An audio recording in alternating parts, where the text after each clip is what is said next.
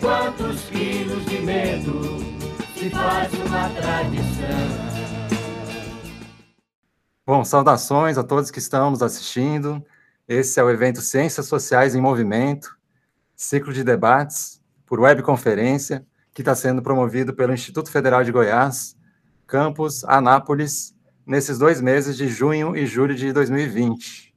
Vocês veem aí uma foto do nosso campus, que acaba de completar 10 anos de existência, de atividades.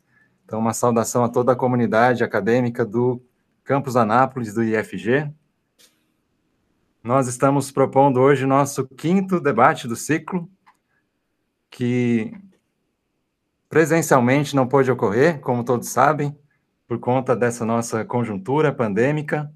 Né? Nós estaríamos realizando o quarto simpósio de ciências sociais durante esses dias que correm, mas como ele não pôde acontecer, a nossa comissão organizadora decidiu promover esse ciclo de debates para instigar o pensamento crítico e a praxis transformadora nos espaços educacionais e nas redes cibernéticas. Então, no canal do YouTube, Licenciatura em Ciências Sociais, do IFG Anápolis, vocês têm acesso a vários vídeos das edições anteriores do nosso simpósio, com as contribuições de vários professores, pesquisadores e estudiosos que já colaboraram com o evento. Caso de Sabrina Fernandes, Frank Tavares, Daniel Cristino, Rafael Sadi, dentre outros. Então, assistam os vídeos já disponíveis que constroem um pouco do acervo histórico desses três anos do Simpósio de Ciências Sociais do IFG. Além disso, os quatro debates que nós já realizamos agora em 2020 também estão disponíveis na íntegra para que vocês reassistam.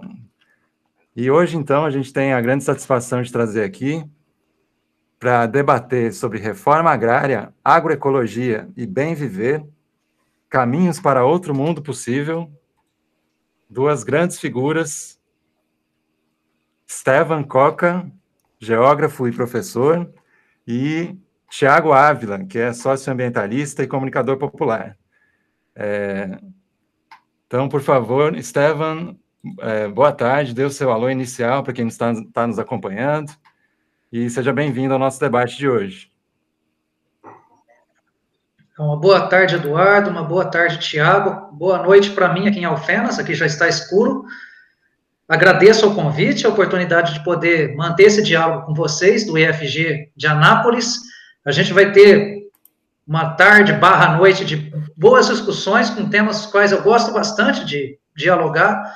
Então, Fica aqui meu agradecimento e o desejo de um bom debate, uma boa conversa para todos nós. Muito obrigado, Estevam. Tiago Ávila também, seja muito bem-vindo ao debate de hoje. Boa noite, Eduardo. Boa noite, Estevam. Boa noite, cada pessoa que está acompanhando aí com a gente. Que massa esse trabalho que vocês estão fazendo. Que massa esse ciclo de debates, essas webconferências.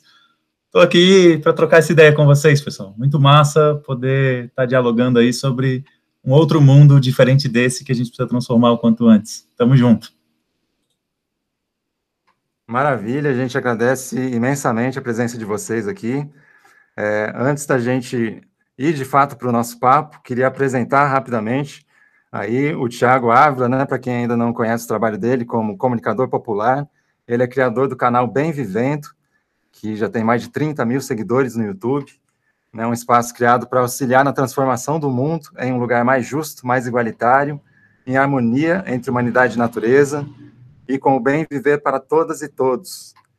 Né, então, nós convidamos todos também a conhecerem esse trabalho como youtuber, né, que o Tiago Ávila realiza, junto com outras grandes figuras de comunicadores populares que estão aí na ativa, a exemplo da Sabrina e do Jones Manuel, que também já nos honraram com a presença no nosso evento, né? E queria apresentar também o Estevam Coca, ele é professor do Instituto de Ciências da Natureza da Universidade Federal de Alfenas, em Minas Gerais, é coordenador do curso de licenciatura em Geografia, ele é pesquisador do Instituto de Políticas Públicas e Relações Internacionais da Unesp, né? Atua também como editor da revista Nera e tem muita experiência na área de geografia, atuando principalmente nos temas da soberania alimentar, desenvolvimento territorial, reforma agrária, assentamentos rurais e políticas públicas, entre outros. Então, sem mais delongas, a gente vai para o nosso primeiro bloco do debate, né? E para que a gente se enraize de fato na, nas urgências que a gente está vivendo, nos dias que passam, né, no contemporâneo, eu preparei uma fala breve sobre a pertinência desse tema, num momento onde a gente atravessa uma crise humanitária ocasionada pela pandemia global né, de Covid-19. Então, os dados de ontem, 9 de julho de 2020, já são mais de 550 mil mortes e 12 milhões de casos confirmados no planeta. E nessa conjuntura se escancara a necessidade inadiável de nós refletirmos sobre os rumos da humanidade, sobre o planeta, sobre a devastação ecológica diretamente conectada com a emergência de novas zoonoses, como essa do novo coronavírus. E no Brasil, sabemos que a situação é extremamente trágica, né? Já somos o segundo país mais atingido pela Covid-19, com mais de 1 milhão e 700 mil casos confirmados e mais de 68 mil óbitos, né? Então, esse contexto sociopolítico que envolve a pandemia tem tornado explícitos os nexos entre a injustiça ambiental e o racismo estrutural. Né? Então, eu trago aqui uma matéria recente sobre a ONG né, Crioula, que é uma organização para a transformação do mundo e promoção do bem viver das mulheres negras. Vejam só como o conceito de bem viver está sendo mobilizado pelo feminismo negro e pelas lutas antirracistas no, no Brasil contemporâneo. E aí eu trago da imprensa algumas coisas de interesse para todo mundo que, que se interessa por sociologia, acredito. Né? A revista Gênero e Número escreve que os primeiros dados, divulgados em 10 de abril, revelaram que a Covid-19 é mais letal para pretos e pardos, que representam quase um entre cada quatro brasileiros hospitalizados com a síndrome respiratória aguda grave. Mas chegam a um em, em cada três entre os mortos. Então, a Lúcia Xavier, que é coordenadora da ONG Crioula, interpreta isso da seguinte maneira: mesmo com o mínimo de coleta dos dados, há a percepção de que os negros vão morrer mais. Então, a Lúcia Xavier vem ressaltando a importância de um discurso claro sobre a gravidade do coronavírus para as populações periféricas, lembra que as pessoas mais vulneráveis não contam com o governo para resolver seus problemas e compara os efeitos da pandemia ao do furacão Katrina, que devastou New Orleans, nos Estados Unidos, em 2005.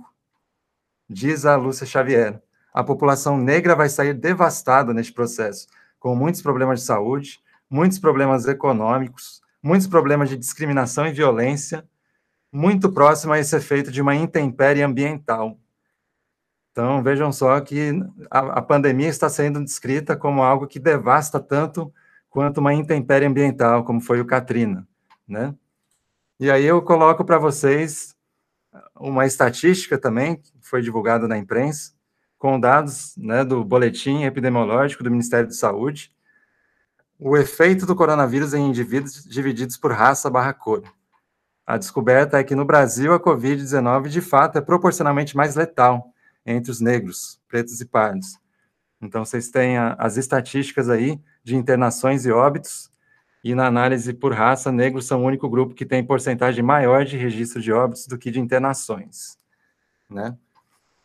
Diante desse cenário, onde a gente vê que, que uma pandemia acaba penalizando os pobres, os despossuídos e os oprimidos mais do que qualquer outra parcela da sociedade, a gente traz no primeiro bloco uma questão sobre a justiça ambiental, né? Isso que tem faltado no Brasil há séculos, eu diria, né?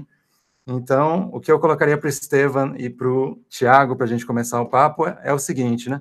No nosso caminhar coletivo rumo a um outro mundo possível, esse que é o lema do Fórum Social Mundial, que foi inaugurado em Porto Alegre no início do século, né? Para que nós caminhemos rumo a essa utopia realizável, qual que é a importância desses elementos que a gente trouxe para o debate?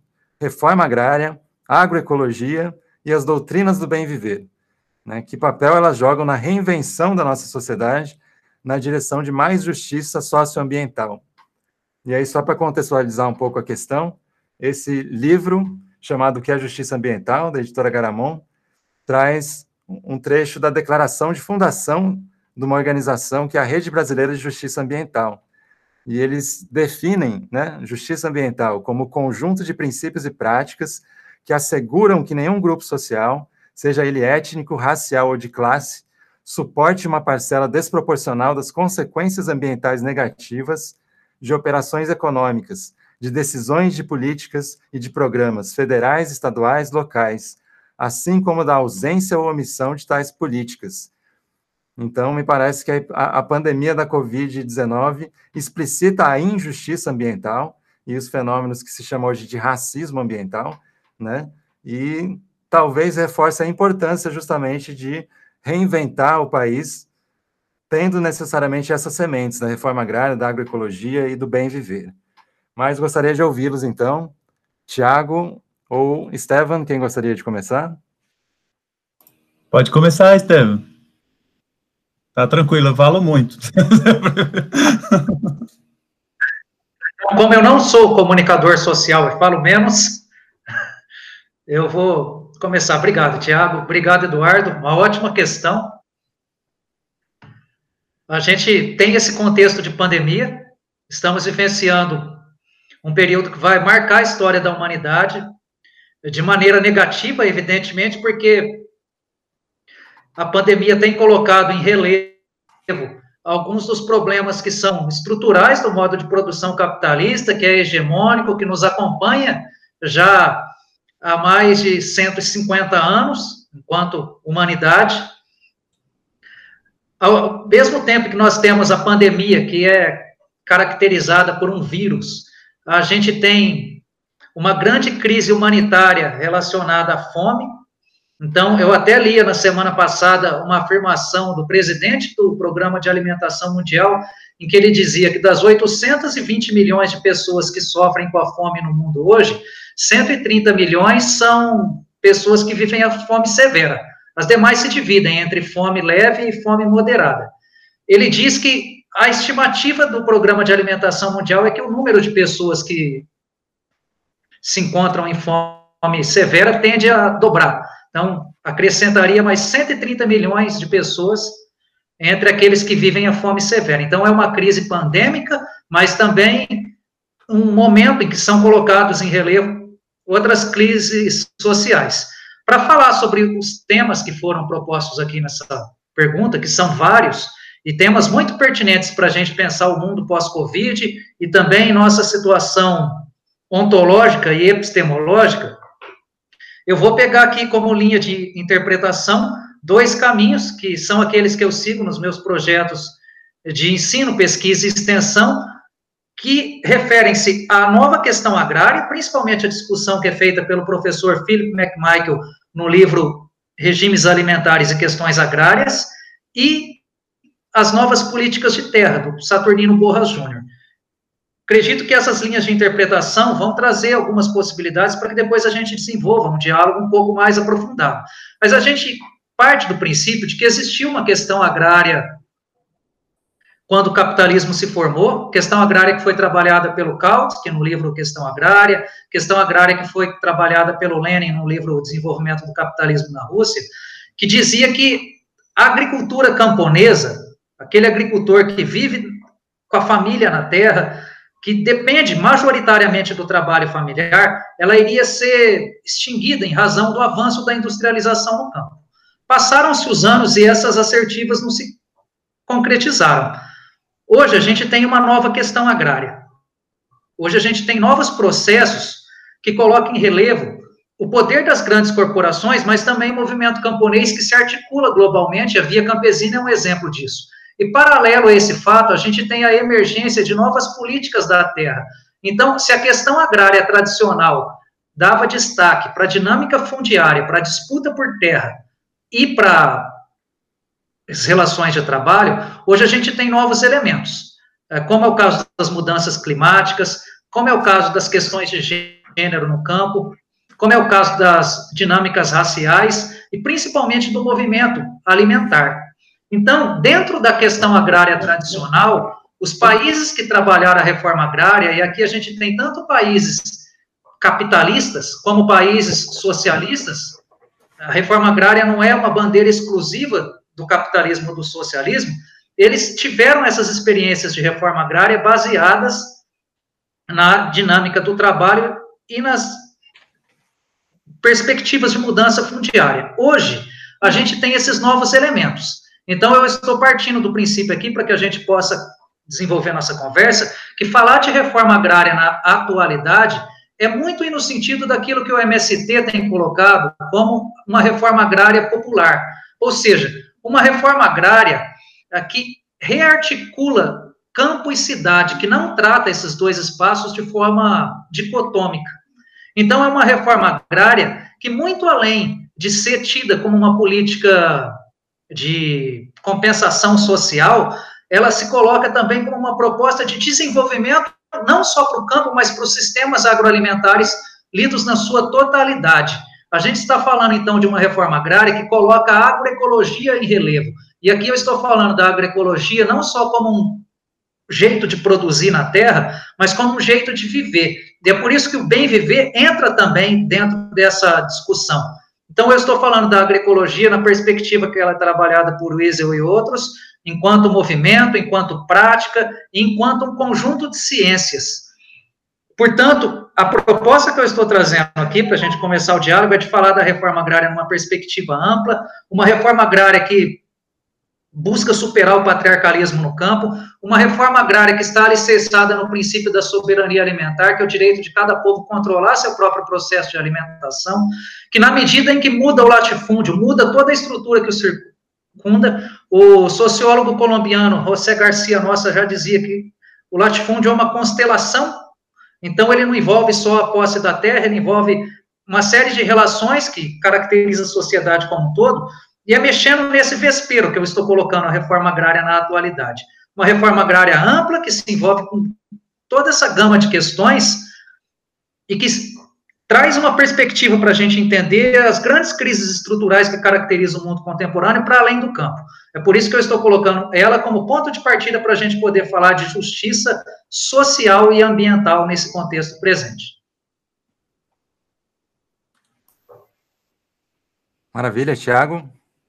Obrigado, obrigado, Eduardo. Estevam, que bom, viu? Que bom te ouvir, irmão. É muito importante quando. E é massa quando a gente vê que essa, essa prática, essa formulação, né, essa, essa reflexão se dá a partir de uma convivência mesmo, né? Também com os movimentos. É massa que você está aí apoiando o MST. Falando de reforma agrária popular, né? Como o movimento convoca, né? Vamos, vamos falar do resultado do último congresso do movimento, onde as famílias camponesas do país inteiro, né?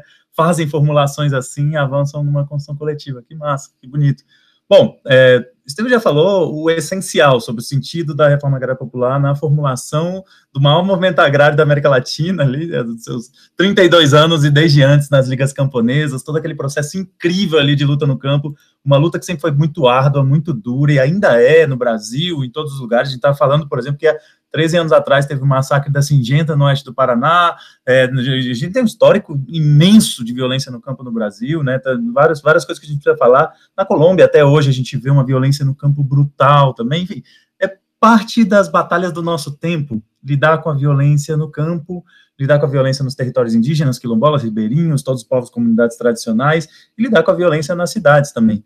Então, a, a, questão, a questão chave, quando, quando eu achei massa que o Eduardo falou assim, olha, é, como é que isso está conectado com a reinvenção da nossa sociedade, né? Eu queria falar disso, então, porque no fim das contas, quando a gente fala da reforma agrária, da agroecologia, de uma grande transição agroecológica no campo, né?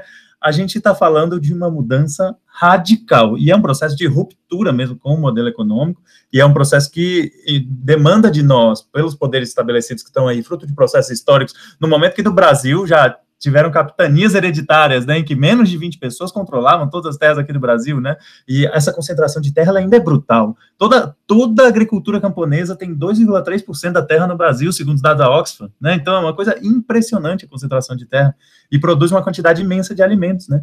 Então, quando a gente fala dessa transformação, requer mexer com estruturas como o Estevam falou, estruturas que estão calcadas num sistema que é baseado na exploração, que é o capitalismo, o sistema mais cruel, mais destrutivo que a humanidade já inventou, que gera aberrações, por exemplo, como aqui no, do, no, no, mundo mesmo, não vou falar, falar do mundo, depois falar do Brasil, mas no mundo, antes da pandemia, a gente estava falando que o 1% mais rico tinha mais do que o dobro do que os 99% mais pobres. Pensa assim, que o 1% mais rico tinha mais do que 7 bilhões, 6,9 bilhões de pessoas. é, isso são dados da Oxford, né? Não é dado de nenhuma organização de esquerda, né? É um relatório de pobreza e desigualdade que ela solta anualmente, né? A mesma coisa, é, metade da humanidade vive com menos de 5 dólares e meio por dia, né? No Brasil, a gente viu os dados do auxílio emergencial, por exemplo, que 72% daquelas pessoas que receberam auxílio emergencial de 600 reais é, deixaram a linha da pobreza, que aqui a linha da pobreza é bem abaixo dos 2 dólares diários que se usa mundialmente pela ONU, né? A linha da pobreza aqui é quase 2 reais diários, é uma coisa absurda, assim.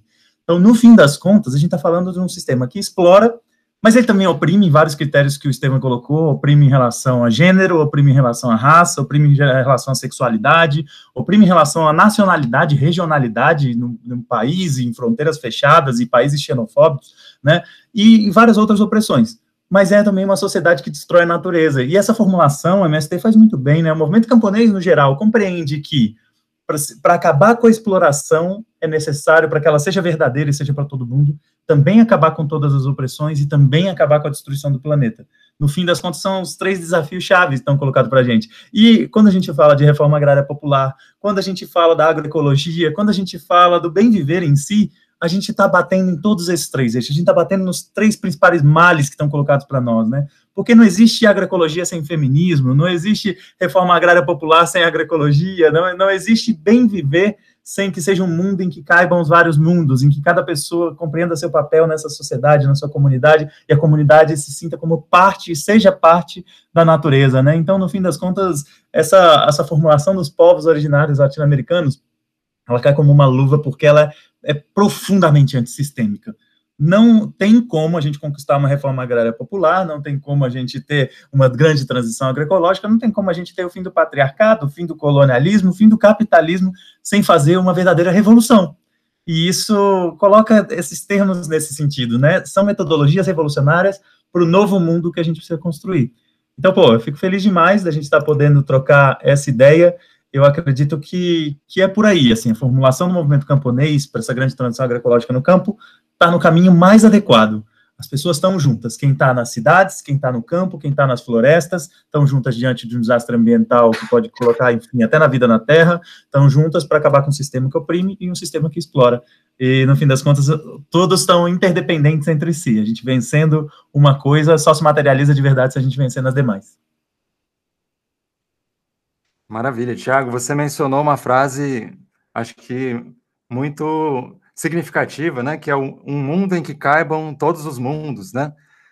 E eu gostaria de aproveitar esse gancho para colocar um pouco para vocês uh, em debate o tema das dificuldades que a gente tem para construir esse mundo que, que seja de fato inclusivo, né? Que seja de fato baseado na valorização de todos os viventes. E, e pergunto para vocês se, se a violência brasileira, da sociedade brasileira, não seria um elemento que dificulta muito nós avançarmos em direção a esse outro mundo possível, né? Então, trago para vocês, por exemplo, uma notícia que não sei se os, os, brasileiros patriotas conhecem, mas que é uma notícia chocante sobre o nosso país, né? É o país, o jornal é, noticia que somos o país mais letal para defensores da terra e do meio ambiente, né? Então, o país lidera a estatística compilada por uma ONG britânica, com 57 mortes, de um total de 207 mortes no mundo, né? Então, nesse segundo bloco, eu proponho para a gente refletir um pouco nas dificuldades que é nós avançarmos uma essa essa utopia, né? O, o que Paulo Freire chamava de um inédito viável, é uma sociedade que está no, no horizonte de, de nossa probabilidade, mas nós parecemos sempre ficar muito travados, muito longínquos desse horizonte utópico realmente se concretizar, né? Então, além do recorde mundial vergonhoso de ser o país mais perigoso e letal para os ativistas do meio ambiente, somos o maior consumidor de agrotóxicos do mundo, né? Então, a reforma agrária popular, ela, tal como proposta por movimentos sociais como MST e MCP, né, com a aplicação da agroecologia, da permacultura, nos latifúndios expropriados, ela, claro, poderia contribuir para a melhor nutrição, para uma melhor saúde geral do povo brasileiro.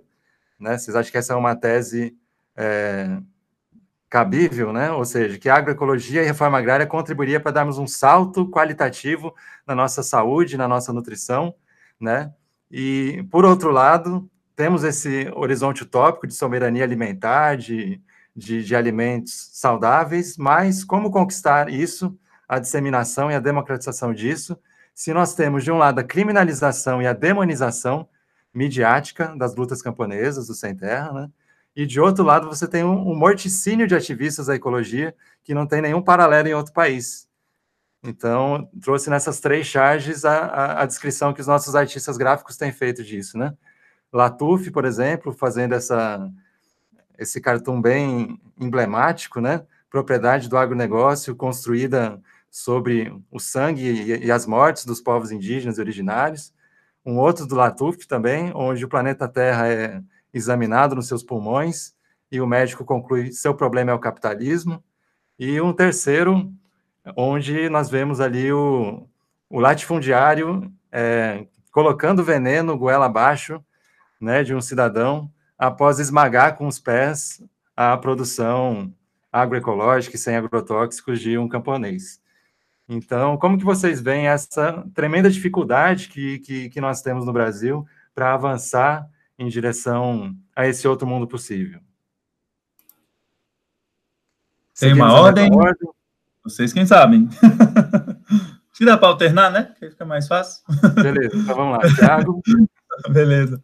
Bom, esse debate ele é da maior importância, assim, e eu gosto muito do Latuf, né, enquanto chargista, e essa outra charge eu não consegui ver exatamente quem é, mas ela também está genial, porque no fim das contas, não é como se dois modelos de produção no campo tivessem disputando igualdade de condição, assim, né, na verdade a gente está falando que fruto, eh, vou, vou, vou começar por onde, por onde você falou, Eduardo, as pessoas não verem isso como algo possível, algo tangível, né? Principalmente um momento de retrocesso, como a gente vem desde 2016, um profundo retrocesso no nosso país, né? Que já tinha problemas estruturais, sempre, sempre os teve, né? Mas que esses problemas se agravaram excessivamente nesse período. Então, quando a gente vai pensando é, o que, que, é esse processo? Como é que eles conseguiram tirar do imaginário das pessoas uma ideia de transformação? Como é que eles conseguiram tirar do imaginário das pessoas a ideia de uma relação genuína com a natureza, né? É um processo semelhante ao que a gente vê no modelo de sociedade no geral, porque há 31 anos caiu um muro, um muro lá na Alemanha. E quando cai esse muro, o muro de Berlim, e esse decreto fim da história, né, o Fukuyama, ele coloca como se agora o neoliberalismo é o único horizonte possível, e aí se nutre de toda essa ideia da mercantilização da vida, né? Então vamos privatizar o sistema de água e saneamento, vamos privatizar o sistema elétrico, que no fim é privatizar a vazão dos nossos rios, vamos privatizar é, o uso da terra cada dia mais, vamos o, trazer a revolução verde, né? No sentido do agronegócio, que de verde não tem nada, aquela revolução do veneno, aquela revolução da mecanização é, de, que, que gera uma profunda desigualdade. E, no fim das contas, conseguiram, fruto de um processo ideológico sistemático, repetido muitas vezes por todos os veículos de comunicação e por vários setores sociais, várias instituições dentro da nossa sociedade, conseguiram colocar para as pessoas que o natural é o agronegócio, que o agro é pop, o agro é tech, o agro é tudo, né? No fim das contas, felizmente, ele não é nada disso, né? E, e, e felizmente, os povos do campo e dos biomas, os povos da floresta, por exemplo, estão resistindo e demonstrando que nem sempre foi assim, desse jeito não dá, não é viável, o planeta não suporta o que é esse modelo destrutivo do agronegócio e que ele não deveria ser colocado como um consenso nacional. Essa ideia do modelo de desenvolvimento, com muitas aspas, né, do agronegócio enquanto motor do nosso desenvolvimento, ela precisa ser questionada todo o tempo. O agronegócio, ele não é um processo sustentável, ele é profundamente destrutivo. Você pensa desde o início, assim, é, vou, vou, falar de quando, de quando ele começa, né, avançando o que ele chama de fronteira agrícola. Toda vez que fala avanço da fronteira agrícola é destruição de áreas da floresta, do campo, do cerrado. Só no ano passado, segundo o relatório de matamento do MEP Biomas, a cada um minuto eram devastados na, na Amazônia e no cerrado o equivalente a três gramados do Maracanã. Agora, em 2018 e 2020, com a pandemia, e a boiada passando, né, do antiministro Ricardo Salles, aumentou essa proporção para oito maracanãs por minuto. Ou seja, é um, um, absurdo tão imenso. E essa fronteira agrícola vai avançando com do, dois tratores imensos, uma correntona que vai derrubando tudo, e depois eles deixam aquela. comercializam toda aquela madeira de, forma ilegal, depois eles queimam, por isso que não é incêndio, é queimada, né? O que acontece na destruição da, da Amazônia, por exemplo, do Cerrado, queimam para reduzir aquela matéria, para colocar o gado, e pensa assim, tem o um relatório de 2018 do IPCC, de outubro de 2018, que é o papel das florestas na, regulamentação, na regulação do clima. e mostra que as florestas do mundo captam 25% do carbono que a humanidade despeja na atmosfera, né? Para a gente não subir a temperatura acima de um grau e meio, a gente tinha que estar em 350 partes por milhão de CO2 na atmosfera. Hoje, no meio da pandemia, a gente está no recorde histórico de 417 partes por milhão. E no, nos países, as emissões, as maiores emissões, são do setor de transporte e do setor de energia. No Brasil, não. No Brasil é o agronegócio, que derruba a floresta, que ao derrubar libera carbono, queima a floresta, que libera mais CO2 ainda, depois, é a pecuária de alta intensidade, que libera gás metano, que é 21 vezes mais danoso que o CO2 para causar efeito estufa. Depois disso, depois que a, a fronteira segue avançando mais sobre os territórios, vem aí depois vem a monocultura, maior, majoritariamente da soja, que por ser monocultura, por não ser biodiversa, por impermeabilizar o solo, por ter todo o processo de o, o oposto da abundância e da riqueza da biodiversidade, requer fertilizante industrial que emite óxido nitroso, que é 298 vezes mais danoso do que o CO2 para causar efeito estufa. Então, no, no Brasil, o agronegócio é responsável pela maior parte das emissões que está causando o aquecimento global. Só na Amazônia, que destrói a passos tão largos, e só no ano passado, três cidades de São Paulo, é, tem carbono suficiente para o equivalente a 100 anos de emissões dos Estados Unidos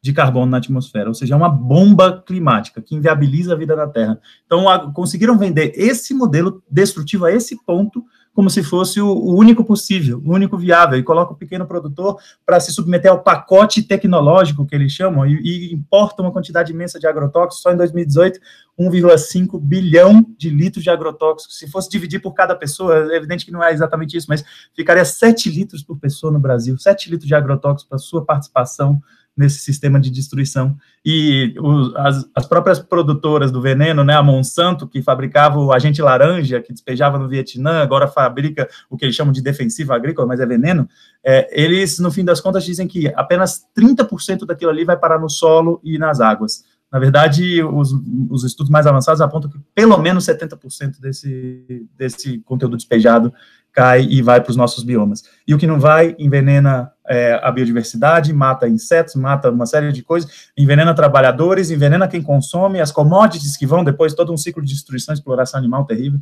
Ou seja, derrotar o agronegócio é fundamental e colocar nesse horizonte mesmo, assim, olha, não, nós não temos futuro enquanto país, enquanto a gente não superar esse modelo de desenvolvimento primário exportador, neocolonial, de veias abertas mesmo, vamos seguir subsidiando um processo destrutivo que concentra renda, que destrói o bioma e tal, e no fim das contas precisamos superar tudo isso. Eu poderia falar até amanhã do agronegócio, que é uma coisa tão terrível e que me estimula, me obriga a ficar falando, mas, mas acredito que está suficiente para facilitar o debate. Estevam, é contigo. Tá sempre muito bom ouvir o Tiago falando. Então, ele coloca aqui o agronegócio como nosso grande inimigo, e eu concordo. A gente precisa entender quem é o inimigo para poder falar das possíveis soluções. A agricultura brasileira passou na década de 90 por um processo de transição do modelo do latifúndio para o modelo do agronegócio. Esse processo aconteceu antes em outros países, nos Estados Unidos, por exemplo, isso se deu na década de 1950. Então, os movimentos camponeses que lutam pela posse da terra, ou então para permanecer nela, porque a gente tem essas duas variáveis na reforma agrária brasileira, aquele que quer entrar e o que quer permanecer, porque não tem o título legal da terra, eles lutavam contra o latifúndio, que se caracterizava por ser atrasado, por não produzir, então dizer latifúndio improdutivo é até repetitivo, e que era um território a ser ocupado. Desde a década de 1990, com a criação da BAG, com a estruturação de uma cadeia complexa que vai articular a produção, que vai articular as finanças, o comércio, a mídia e até mesmo o ensino, o agronegócio se consolidou no Brasil, substituindo o latifúndio. Só que ele vai ter a mesma lógica concentradora. Se o latifúndio excluía por não permitir o acesso à terra, por não ser distributivo, o agronegócio vai concentrar na medida em que ele cria o controle sobre os diversos sistemas que o caracterizam, impedindo com que a agricultura familiar, a agricultura camponesa consiga se desenvolver. Então, esse é o grande inimigo. No Brasil, falar de conflito socioambiental envolve necessariamente a disputa pela terra entre esses diferentes modelos de desenvolvimento. Então, vou trazer a reforma agrária aqui para o debate, que é onde eu posso contribuir mais. No Brasil, historicamente, desde o período de redemocratização, a reforma agrária tem sido implementada por meio do protagonismo dos movimentos camponeses. Então, quando se colocam aquelas charges no começo do bloco, a gente está falando de um campo que é caracterizado por um conjunto de conflitos, o que eu chamo de conflitualidade, com base em Bernardo Mansano Fernandes. Historicamente, só consegue o acesso à terra no Brasil o campesinato que se coloca em luta. Então, desde 1988, a rede Data Luta, com base em dados principalmente obtidos pela Comissão Pastoral da Terra, pontua que nós já tivemos 9 mil, deixa eu pegar o dado aqui certinho, 748 ocupações de terra, envolvendo 1 milhão 342.430 famílias. Isso acontece em todos os governos, começando lá com o governo Sarney, quando os dados começam a ser computados, passando pelo governo FHC, que foi um dos governos que mais criou assentamento rural no Brasil, que eles falavam assim, vamos criar assentamento porque isso vai diminuir a luta pela terra, mas a questão agrária é estrutural. Enquanto existir o capitalismo no campo, ela vai existir também. E isso não fez com que a luta pela terra findasse. Governo Lula, mesma coisa, mesmo com políticas sociais. Então, o que a gente tem de quadro de luta pela posse da terra no Brasil é esse. Pessoas que querem entrar na terra e que usam a ocupação de terra como meio para tentar atingir esse objetivo. Por isso, são movimentos sociais, e que na geografia a gente faz um esforço para lê-los na perspectiva do território. Então, pensar nessa transição que a reforma agrária pode trazer para um modelo de produção mais sustentável, por mais que essa palavra seja repleta de conotações que podem ser lidas de diferentes perspectivas, é a gente considerar primeiro essas lutas sociais. E, evidentemente, eu repito mais uma vez, na medida em que isso acontece, a gente não tem só uma política de compensação social, a gente tem uma política de profundos impactos socioterritoriais. Porque quando existe a desterritorialização do latifúndio e a construção do território do assentamento rural, a gente tem uma série de outros elementos que vão caracterizar mudanças profundas na economia, na cultura, nas relações ambientais e assim por diante. Entra dentro dessa perspectiva a agroecologia.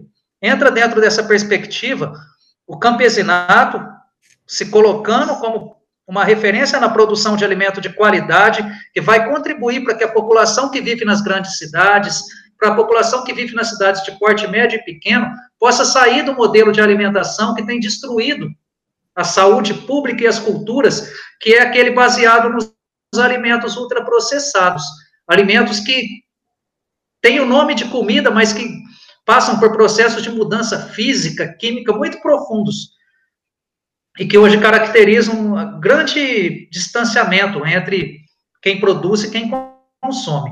Então, é dentro dessa perspectiva que eu estou colocando os conflitos no campo no Brasil como fundamentais para a gente poder pensar a reforma agrária no país, uma reforma agrária que ainda é incompleta, mas que, enquanto ela estiver situada dentro desse contexto de extrema predominância e hegemonia do agronegócio, ela vai se guiar por essa perspectiva. Maravilha. Antes de seguirmos para o próximo bloco, eu queria só deixar uma, uma dica de leitura. Né? Nós estamos fazendo aqui a crítica do agronegócio, dos latifúndios improdutivos, e, e, é importante também a gente compreender o poder político né, que essa classe dos, dos capitalistas do campo possui no Brasil, até mesmo para nós compreendermos os fenômenos políticos recentes, né? como em 2016 a deposição de Dilma Rousseff, que teve no Congresso Nacional uma imensa quantidade de deputados vinculados às chamadas bancadas ruralistas, né, votando pela deposição da presidenta reeleita. Então, ao seu Castilho, por exemplo, que é um grande jornalista brasileiro, do projeto De Olho nos Ruralistas, tem esse livro chamado Partido da Terra, Como Políticos Conquistam o Território Brasileiro falando sobre esse, esse problema muito grave que nós temos, que não é só a concentração fundiária em poucas mãos, mas também a concentração de poder político e midiático nas mãos desses grandes latifundiários, né? Então, fica a dica de leitura, é uma pesquisa empírica que ele fez, com declarações ao Tribunal Superior Eleitoral, né, o TSE, 13 mil declarações de bens de políticos, e fez uma análise sociológica muito interessante. Para continuar o nosso papo, gostaria de evocar o, o bem viver. Né? Nós colocamos hoje, junto com a reforma agrária e a agroecologia, esse, esse termo, bem viver. Né? E aí trago para vocês algumas referências sobre isso, que vêm sendo debatidos, é, acho que cada vez mais, né? conforme essa bomba climática vem, vem se tornando cada vez mais iminente, né? O, Tiago trouxe muito bem a, a gravidade da, da, crise que a gente está vivenciando, do, do, do, aquecimento global e, e, e, da crise migratória que decorre daí, as crises de, de fome, de escassez de alimentos e tudo mais. E aí a gente pensa, então, qual seria um modo de romper com esse mundo que caminha para o abismo, né? Esse, essa aliança do, do, capitalismo com o patriarcado, essa aliança do extrativismo com o consumismo que vai levando o, o planeta para a catástrofe, né? Já estamos vivenciando a sexta extinção em massa da biodiversidade do planeta. Então, nesse terceiro bloco, eu gostaria que a gente falasse um pouco sobre esse bem viver. Né? Por exemplo, nas sociedades andinas aqui da América Latina, esse, digamos, movimento social que está por trás da ideia do bem viver gerou, inclusive, mudanças constitucionais, né? no Equador e na Bolívia, por exemplo, com a instalação na, na Carta Constitucional de que são países plurinacionais, né, ou pluriétnicos, ou seja, que reconhecem plenamente os direitos de todos os povos que, que, que estão naquele território e colocam na Constituição o reconhecimento dos direitos da Mãe Terra, né, os direitos da natureza, né, o que eles chamam de Pachamama. Né? Então, na Constituição da Bolívia, que foi promulgada ainda no governo Evo Morales, está dito que a Mãe Terra né, é o sistema vivente dinâmico conformado pela comunidade indivisível de todos os sistemas de vida e de seres vivos, interrelacionados, interdependentes e complementares, que compartilham um destino comum. Para efeitos de proteção e tutela de seus direitos, a Mãe Terra, né, a Pachamama, adota o caráter de sujeito coletivo de interesse público, então, muitos sociólogos veem nisso uma inovação na história humana, nas cartas constitucionais humanas, né? Porque você vai além dos direitos humanos, tal como os, os jacobinos pensaram, por exemplo, que eram os direitos do homem e do cidadão. E aí, ali não havia inclusão dos animais, ou das florestas, ou da própria terra como um sujeito de direitos, né?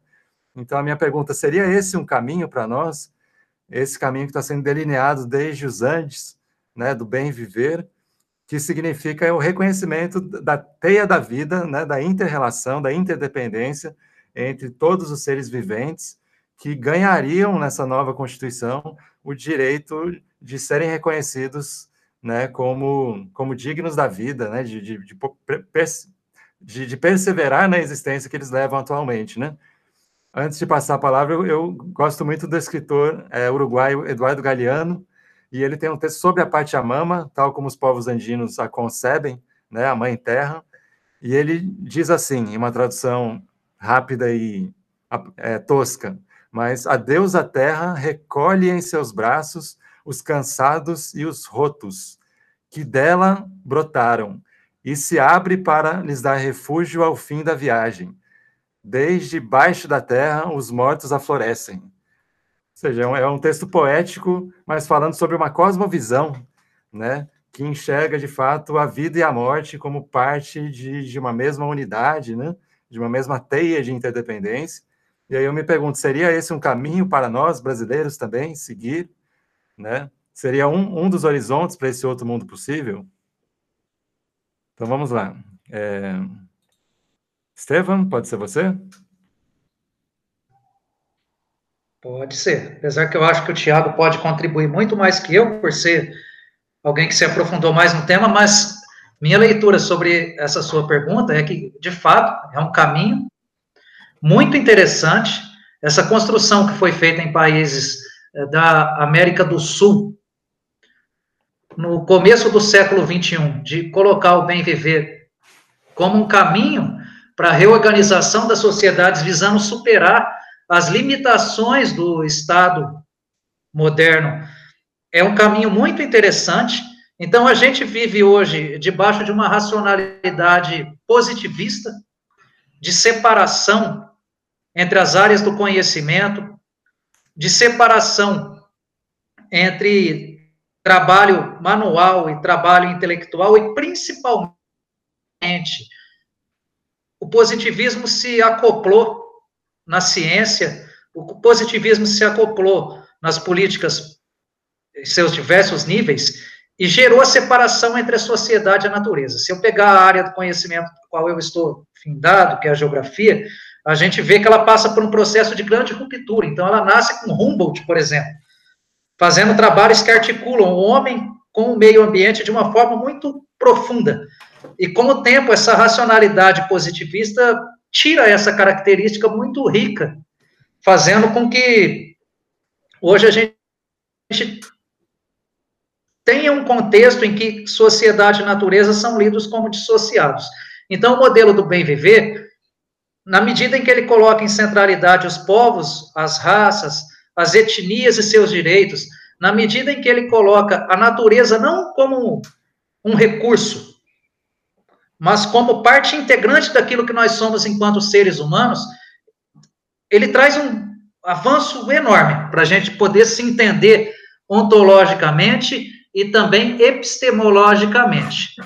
Até na minha tese, quando fazia minhas pesquisas sobre soberania alimentar, esse foi o tema com o qual eu me debati, eu chamava muita atenção que na medida que esses países da América do Sul incorporam o bem viver nas suas constituições, eles também institucionalizam a soberania alimentar. Então, são alguns dos primeiros elementos em escala global em que a gente vê se pensar nessa perspectiva por meio da institucionalização. Só que é importante destacar que esse modelo, não estou dizendo bem viver, mas pensar na perspectiva da institucionalização dentro de um contexto de não superação da hegemonia capitalista, ele também está envolto com limites.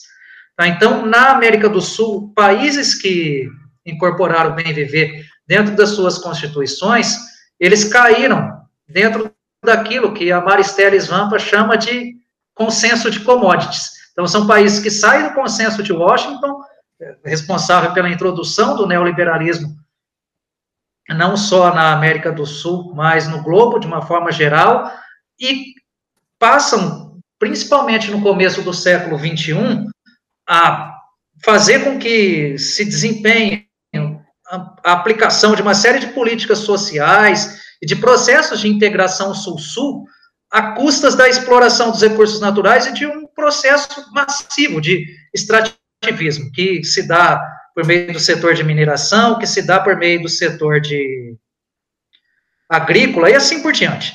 Então, o que eu coloco aqui, as experiências que nós tivemos de constitucionalização do bem viver, que se enquadra dentro daquilo que o Emir Sader e outras pessoas chamam de pós-neoliberalismo, um pós-neoliberalismo que talvez já tenha acabado na América Latina, porque muitos governos de centro-esquerda que emergiram no continente no começo do século XXI têm mudado de perspectiva por via eleitoral. Então, esses governos jogaram dos dois lados. Os governos que trouxeram avanços significativos, que outros não tinham conseguido trazer até então, mas que precisaram também se aliar a esse modelo que ainda é predatório, que faz com que a, o continente americano, principalmente na sua porção central e sul, seja o celeiro do mundo. Celeiro no sentido de produzir aquilo que vai alimentar o mundo, seja no sentido de alimentar as bocas, como também de alimentar o bolso, porque é, característica do seu processo constante de primarização. Tá? Então, o que eu faço aqui é uma leitura positiva do bem viver enquanto caminho a ser seguido, mas que precisa ser pensado no sentido da superação do modelo hegemônico no qual nós estamos alicerçados. Só assim a gente vai conseguir fugir desse limite que foi apresentado nas experiências do continente. Tá? Mas acredito que o Tiago pode contribuir bem mais com essa questão. Ô, Estevam, valeu, irmão. Que contribuição importante, velho. Valeu, valeu demais. Ó, vou seguindo aqui, tá, Eduardo? É, essa, essa questão que, que o Estevam coloca faz muito sentido, porque se a gente desconecta os conceitos, eu vou falar bem entre aspas como conceito, porque é muito mais uma vivência, uma, uma praxis, né?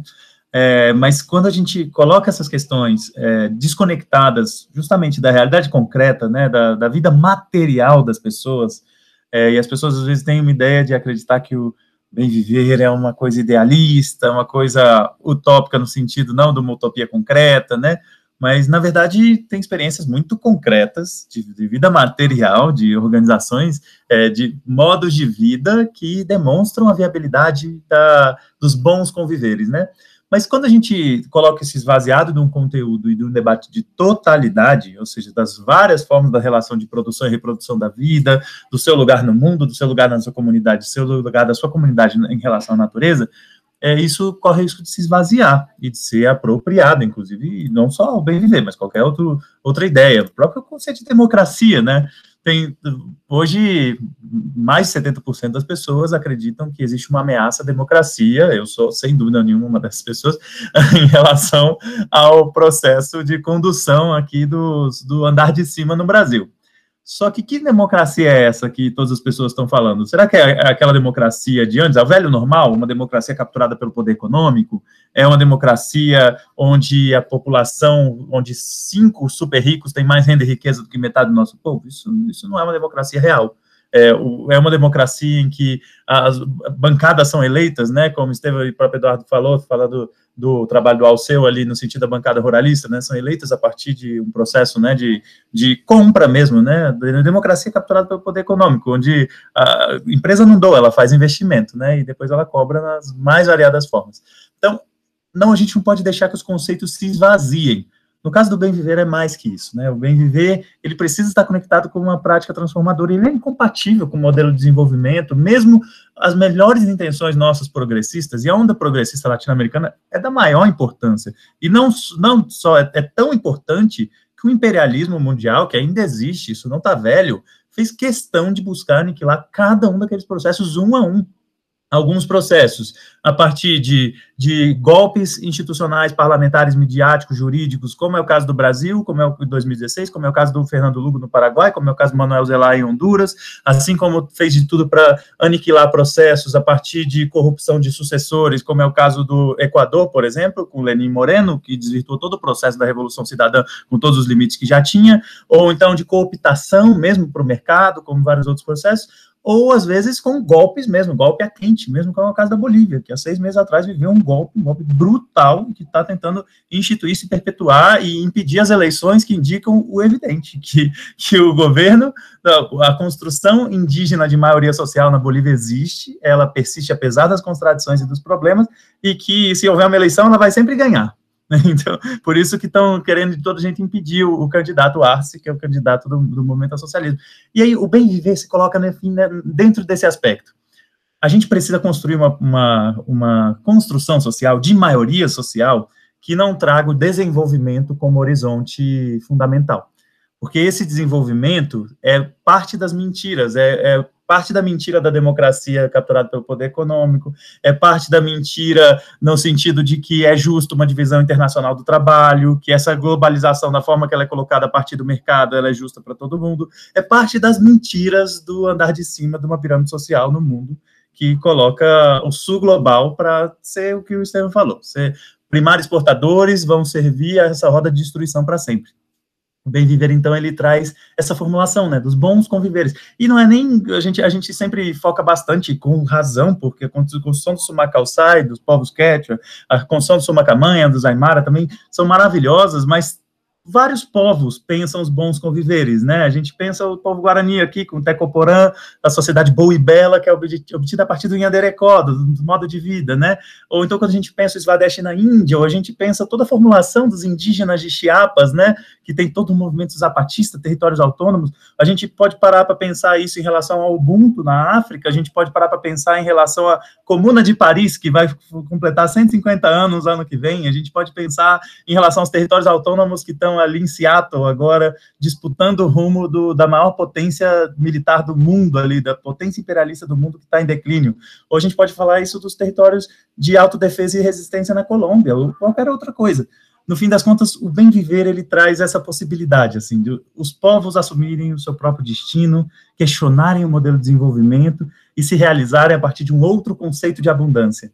Eu sou bem convencido que a sociedade que a gente precisa construir é uma sociedade do bem viver onde a gente desmercantilize a vida, onde a gente pense a nossa realização no sentido da felicidade plena, é aquilo que um argentino que foi para Cuba falava com muita frequência, o Ernesto Guevara, falava do a gente conquistar aquilo onde o extraordinário seja o nosso cotidiano. Isso é perfeitamente possível. Tantas sociedades vivem em harmonia, e aí vem o, o, sistema totalizador, porque o capitalismo é totalizador e tenta destruir a todo tempo. É aquela charge lá do ruralista pisando na cesta da agricultura familiar. Então, nós precisamos construir, apesar do, dos poderes, apesar desses poderes que parecem invencíveis, mas eles não são. Ah, o motor da história demonstra, né? Senão, senão não, não teria sido, não teria caído o Império Romano, não teria caído outros impérios ao longo da história em condições muito adversas. Nós temos um problema mais que é o colapso ambiental planetário, mas a gente tem muita possibilidade de fazer as revoluções do século XXI e temos que fazer, temos que construí-las e o bem viver, sem dúvida, é um horizonte do, do que o que a gente bota no lugar. Então precisamos de uma revolução em prol do bem viver e eu gosto muito também da Vandana Shiva, né, que é uma referência. É, desde a Índia, Vandana Shiva é uma grande ambientalista, né, e, e, cientista. Ela tem nos ensinado também a necessidade de você superar o que ela chama de monoculturas da mente, né? Ou seja, ela faz uma crítica ao, ao fechamento de horizontes que acontece também quando você tem essa hegemonia sobre corações e mentes, né? Ou seja, é vendido que o capitalismo neoliberal é, é o fim da história, né? que não existe alternativa.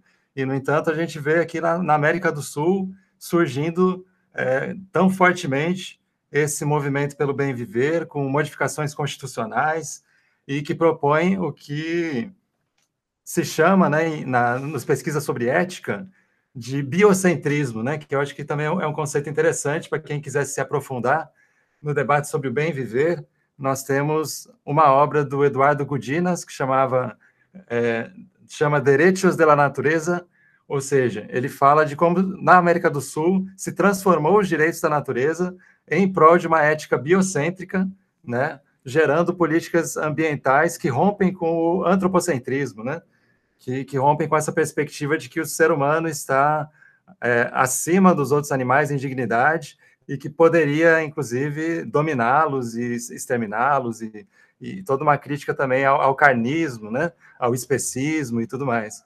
Então, muita coisa do bem viver se, se coliga com movimentos sociais pelo veganismo, pelo, pela ecoanarquia, né? Então, tem muita coisa interessante para se pesquisar. Eu também aproveito o gancho para recomendar quem gosta de sociologia, e especialmente de mergulhar mais a fundo no marxismo aqui da América do Sul, nós temos a obra muito importante do Mariátegui também, que é um grande pensador peruano. Né? Aqui eu estou com a Revolução Russa dele, que ele fez História, Política e Literatura. Então, o, o marxismo sul-americano também vem pensando muita coisa interessante que vale a pena todo estudante de sociologia conhecer, né? E também para dar o gancho para o nosso próximo bloco, né? Vocês mencionaram um pouco da figura de Che Guevara, uma chama que continua ardendo é o nome desse livro de Louis e Olivier Besancenot. Ou seja, nós temos, como o Tiago trouxe muito bem, mundo afora, várias é, chamas de esperança que ainda estão ardendo, seja os zapatistas mexicanos, seja as maoístas na Índia, né, sejam os povos originários aqui, os mapuches no Chile, tantos povos originários brasileiros na luta também contra o morticínio, né, que o andar de cima está em ponto. Então, um dos, dos, grandes pensadores da sociologia contemporânea, acredito que seja o Louis, né?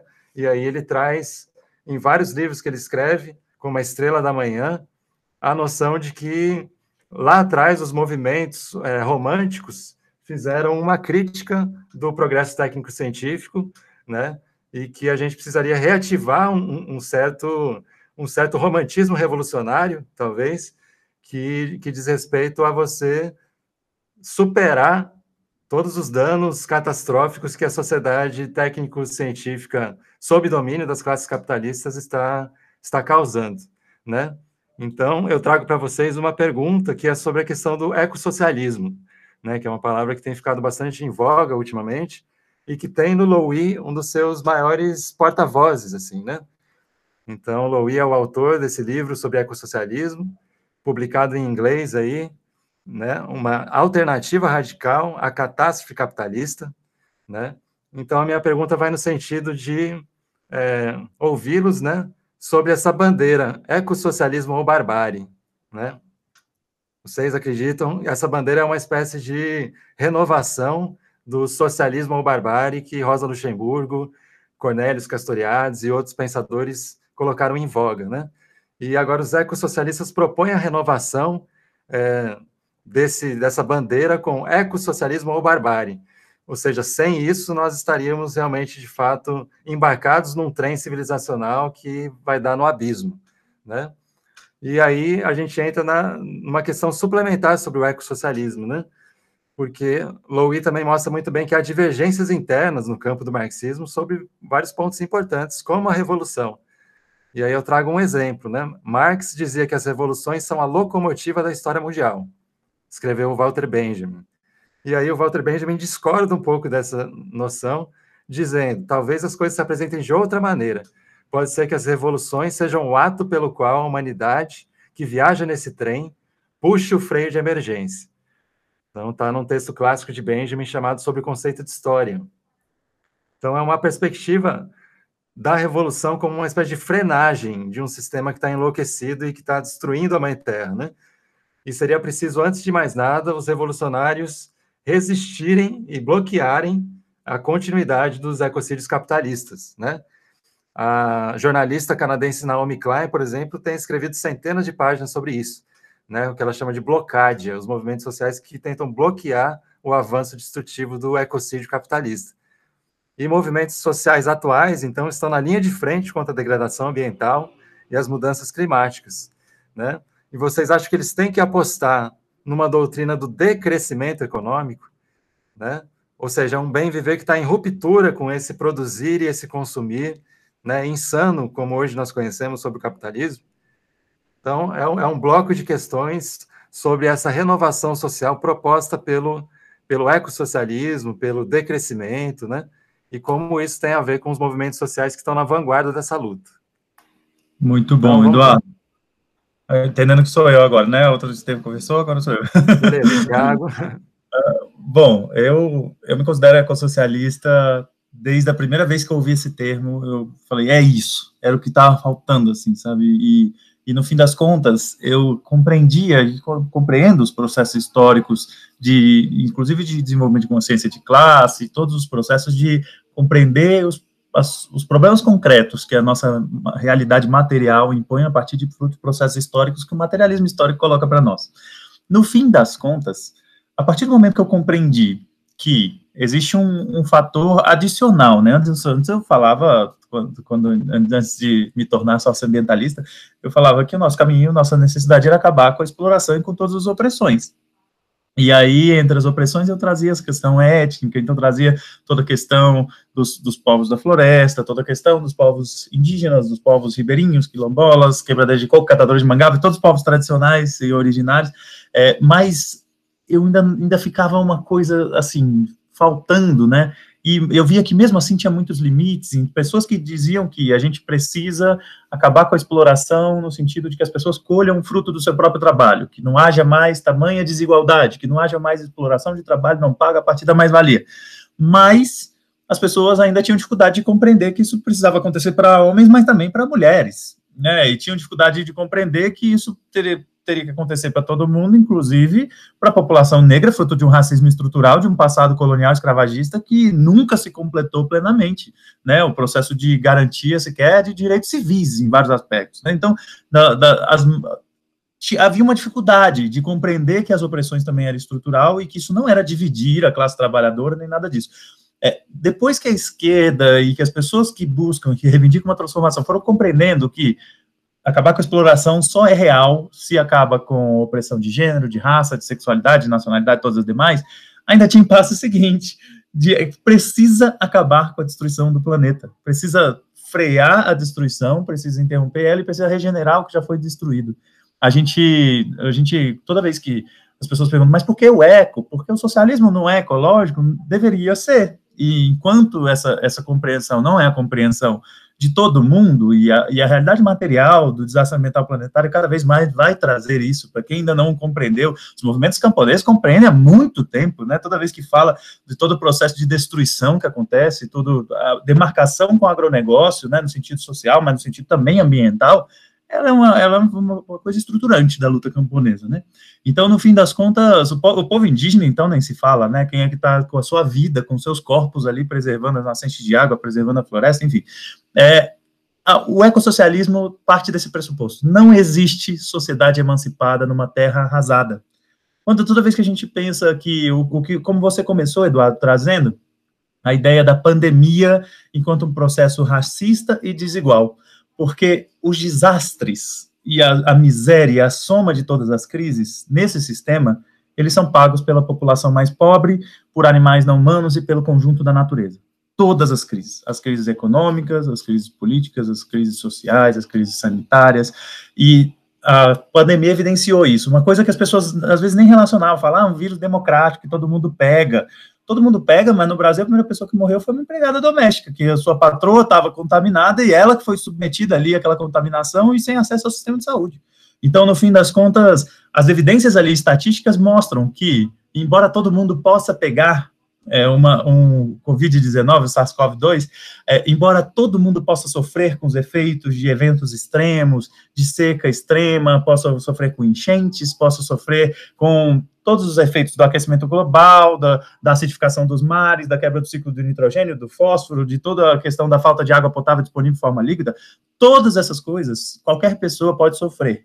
Só que quem vai sofrer mais então, se a gente não colocar isso numa realidade concreta, a gente está falando de um caminho inviabilizado para uma transformação social, porque é, é, errado, é equivocada aquela ideia de que as pessoas, quanto pior, melhor. O, o mundo está indo para o buraco, então as pessoas vão entender a desgrama que está acontecendo e vão se mobilizar contra isso.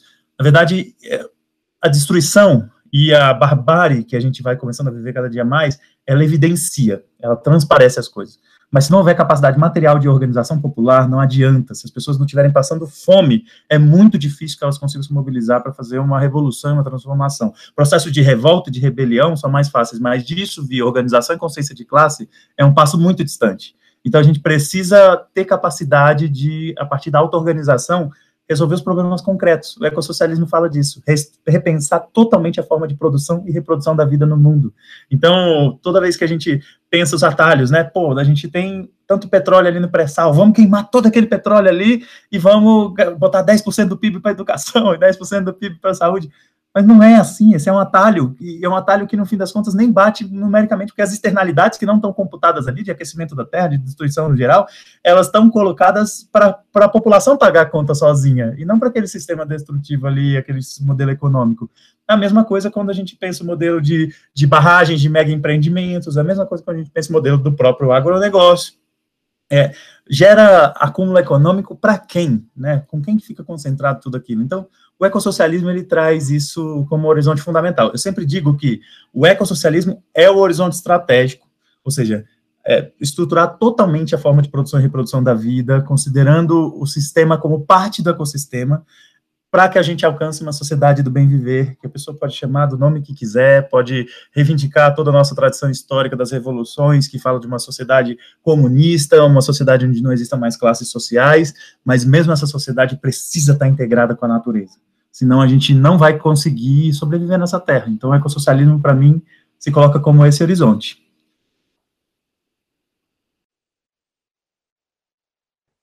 Estevam, é contigo.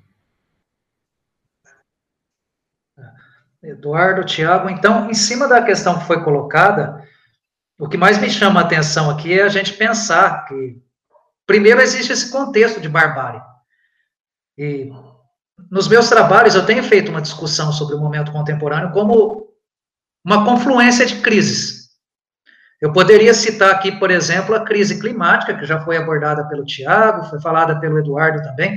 É uma crise que muitas pessoas têm estudado o clima na atualidade, qualquer pesquisador sério não vai conseguir negar o fato que, independente da escala, alguns trabalham com a macro escala, outros trabalham com a micro escala, nós temos um processo de aquecimento global. As mudanças climáticas são evidentes. Muda a escala, de acordo com um estudo ou com outro, mas o fato é evidente. Em cima disso, a gente tem refugiados climáticos, como já foi colocado, um processo muito evidente no campo, principalmente.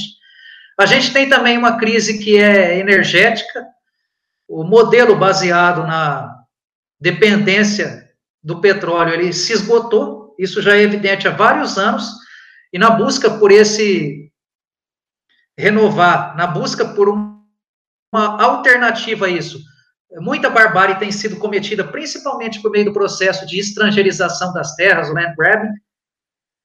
Então, a gente tem aí potências como a China, como os Estados Unidos, mas também países como o Brasil, que não são aqueles que mais se destacam dentro da economia capitalista, comprando terra fora dos seus territórios, subordinando comunidades, tudo com a perspectiva de explorar a produção energética, com produções do tipo da mamona, do pinhão manso, a soja,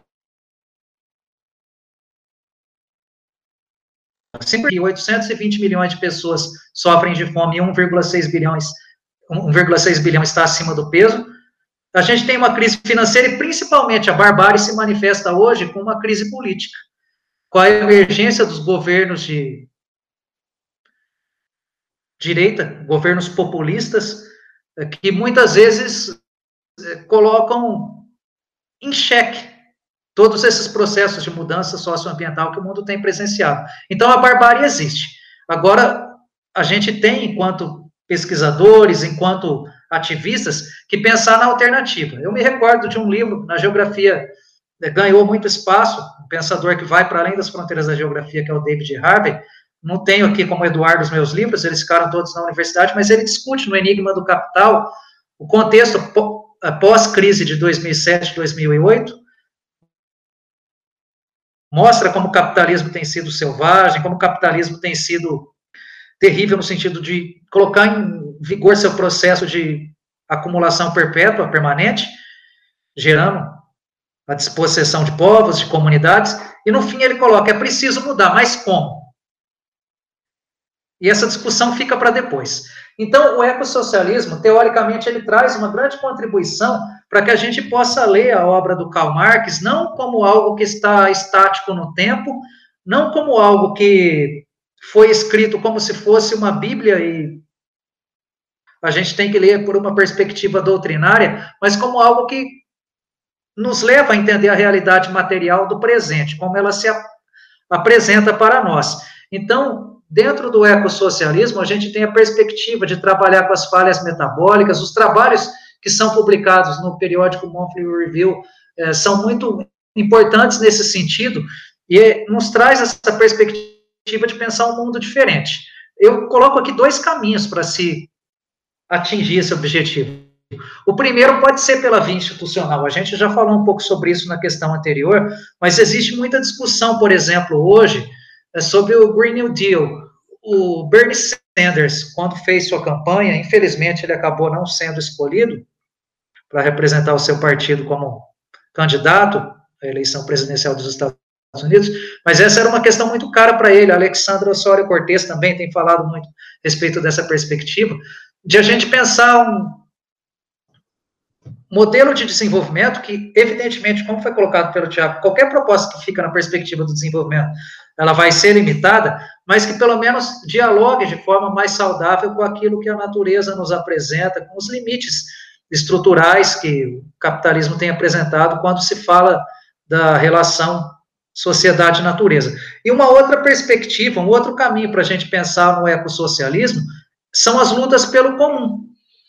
Então, a gente tem hoje um processo de privatização daquilo que deveria ser disponível para todos, privatiza-se a comida, privatiza-se o ar, privatiza-se a água, a gente tem visto isso a todo vapor no Brasil, e é importantíssimo a gente fazer essa reflexão teórica, essa reflexão metodológica, essa reflexão enquanto seres humanos em relação à importância do comum para nós. O, o e o Laval fizeram essa reflexão no livro Comum, que é uma sequência da discussão que eles fazem na Nova Razão do Mundo, quando eles discutem a racionalidade neoliberal e depois vão pontuar alternativas. Então, falar do que é comum, e aí entra a natureza, entra o ar, entra a água, entra a comida, entra tudo aquilo que é importante, essencial para que a gente viva, é um outro caminho. Então, a gente tem essas duas vias a via institucional e a via que tem sido construída pelos movimentos sociais, principalmente a via campesina, principalmente o movimento contra as mudanças climáticas, eles vão trazer contribuições importantíssimas para a gente pensar a superação desse contexto e a implementação do ecossocialismo. E a cachorrinha apareceu aqui, querendo comer a mosca. Maravilha, participação especial, hein? Eu queria aproveitar o gancho, né, deixar mais algumas recomendações de leitura para quem quiser se aprofundar no tema do ecossocialismo, né? A gente já recomendou o Louis, mas também é muito importante a obra do Daniel Ben Said, né, um grande pensador francês, marxista, que propôs também a ideia do ecocomunismo, né, e fazendo uma renovação profunda do pensamento marxista, em especial nesses campos onde a, a, tradição marxista seria um pouco falha, né, nos campos do feminismo e da ecologia. Então, nós, nós vemos na obra do Ben Said a noção de que você tem danos catastróficos provocados no meio ambiente pela lógica do valor de mercado, né, pela dominação desse fundamentalismo de mercado, e que o, o ecocomunismo de Ben Said propõe uma mudança radical do modelo de consumo, civilização e vida, né? Então, Ben Said também é o autor do Marx, Manual de Instruções, e então também é considerado um dos grandes nomes da renovação do pensamento sociológico contemporâneo, que tem como horizonte o ecossocialismo ou o ecocomunismo, né? E aí, como a gente estava falando também da América Latina, gostaria de deixar aqui para vocês a recomendação da obra do Alberto Acosta. Ele também tem um livro chamado O Bem Viver, né? Alberto Acosta, do Equador, participou diretamente dos processos de construção da nova Constituição do Equador, na época com, com Rafael Correia na presidência, e ele escreve junto com Ulrich Brand esse, esse livro chamado Pós-Extrativismo e Decrescimento, Saídas do Labirinto Capitalista. Então, são conceitos que no pensamento sociológico estão, estão assim, muito em evidência, estão na crista da onda, né? O decrescimento que se origina da Europa, né? Uma visão que chega para nós, digamos, importada, e o, o pós-extrativismo ele é mais um fruto latino-americano, de fato. Nasce no calor das grandes mobilizações é, antineoliberais das últimas décadas, né? E está muito conectado com essas, essas vanguardas de luta na América Latina, por exemplo, aqueles que em Cochabamba, na Bolívia, se levantaram contra a privatização da água, né?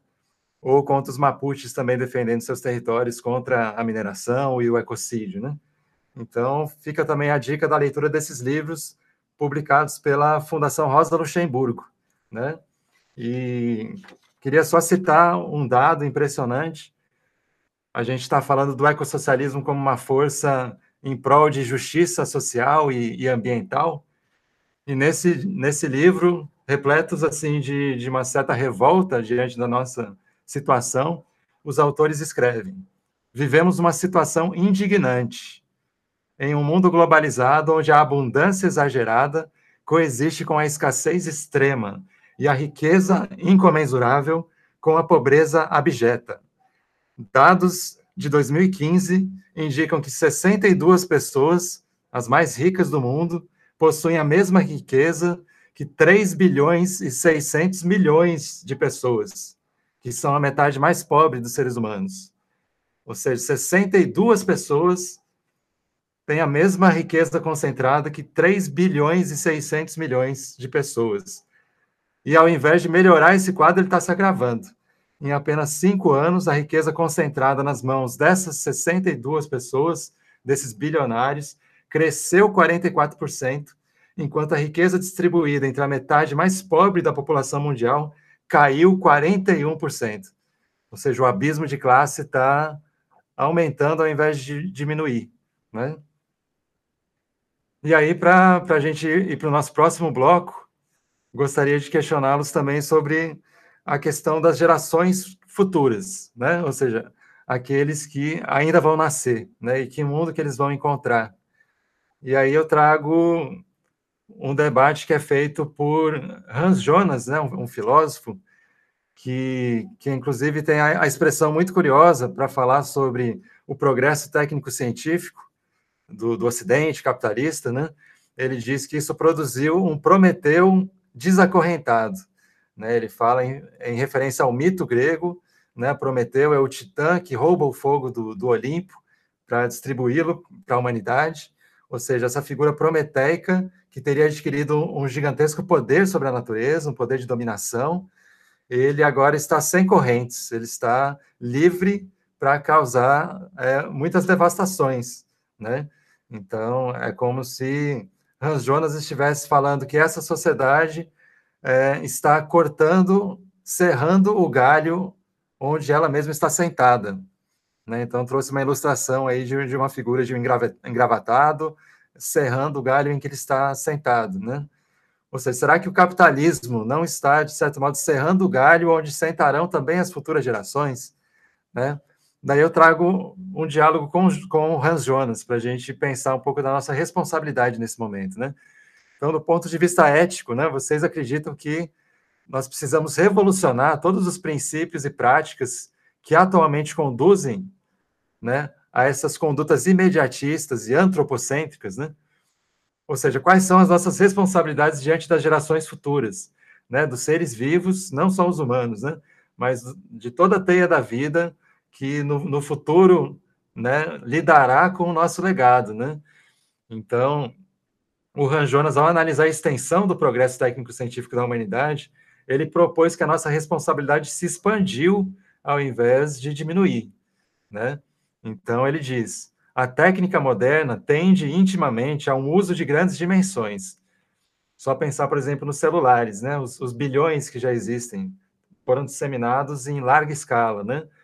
É, e talvez por isso se torne grande demais para o tamanho do palco no qual se desenvolve, que é a Terra, né? Pensem em todo o lixo eletrônico produzido por, por essa indústria da, da, da informação e da informática, por exemplo, né? Então, ele diz: a técnica moderna e as suas obras se estendem por todo o globo terrestre e seus efeitos cumulativos atingirão, possivelmente, inúmeras gerações futuras. Com o que nós fazemos aqui agora, na maioria das vezes pensando só em nós mesmos, nós afetamos maciçamente a vida de milhões de pessoas, alhures e no futuro, né? ou seja, em outros lugares e em outro tempo que virá, que não foram consultadas a esse respeito. Então tem hoje um debate muito forte sobre a justiça intergeracional também, né? E aí segue Jonas: hipotecamos a vida futura em troca de vantagens e necessidades atuais de curto prazo. Este alcance ampliado do, do poder humano rompe o monopólio antropocêntrico da maioria dos sistemas éticos anteriores, sejam religiosos ou seculares. Ele está dizendo que na história da ética era sempre o bem humano que devia ser fomentado, a ética estava devotada ao bem viver, sim, mas unicamente interessada na, na inter-relação entre seres humanos.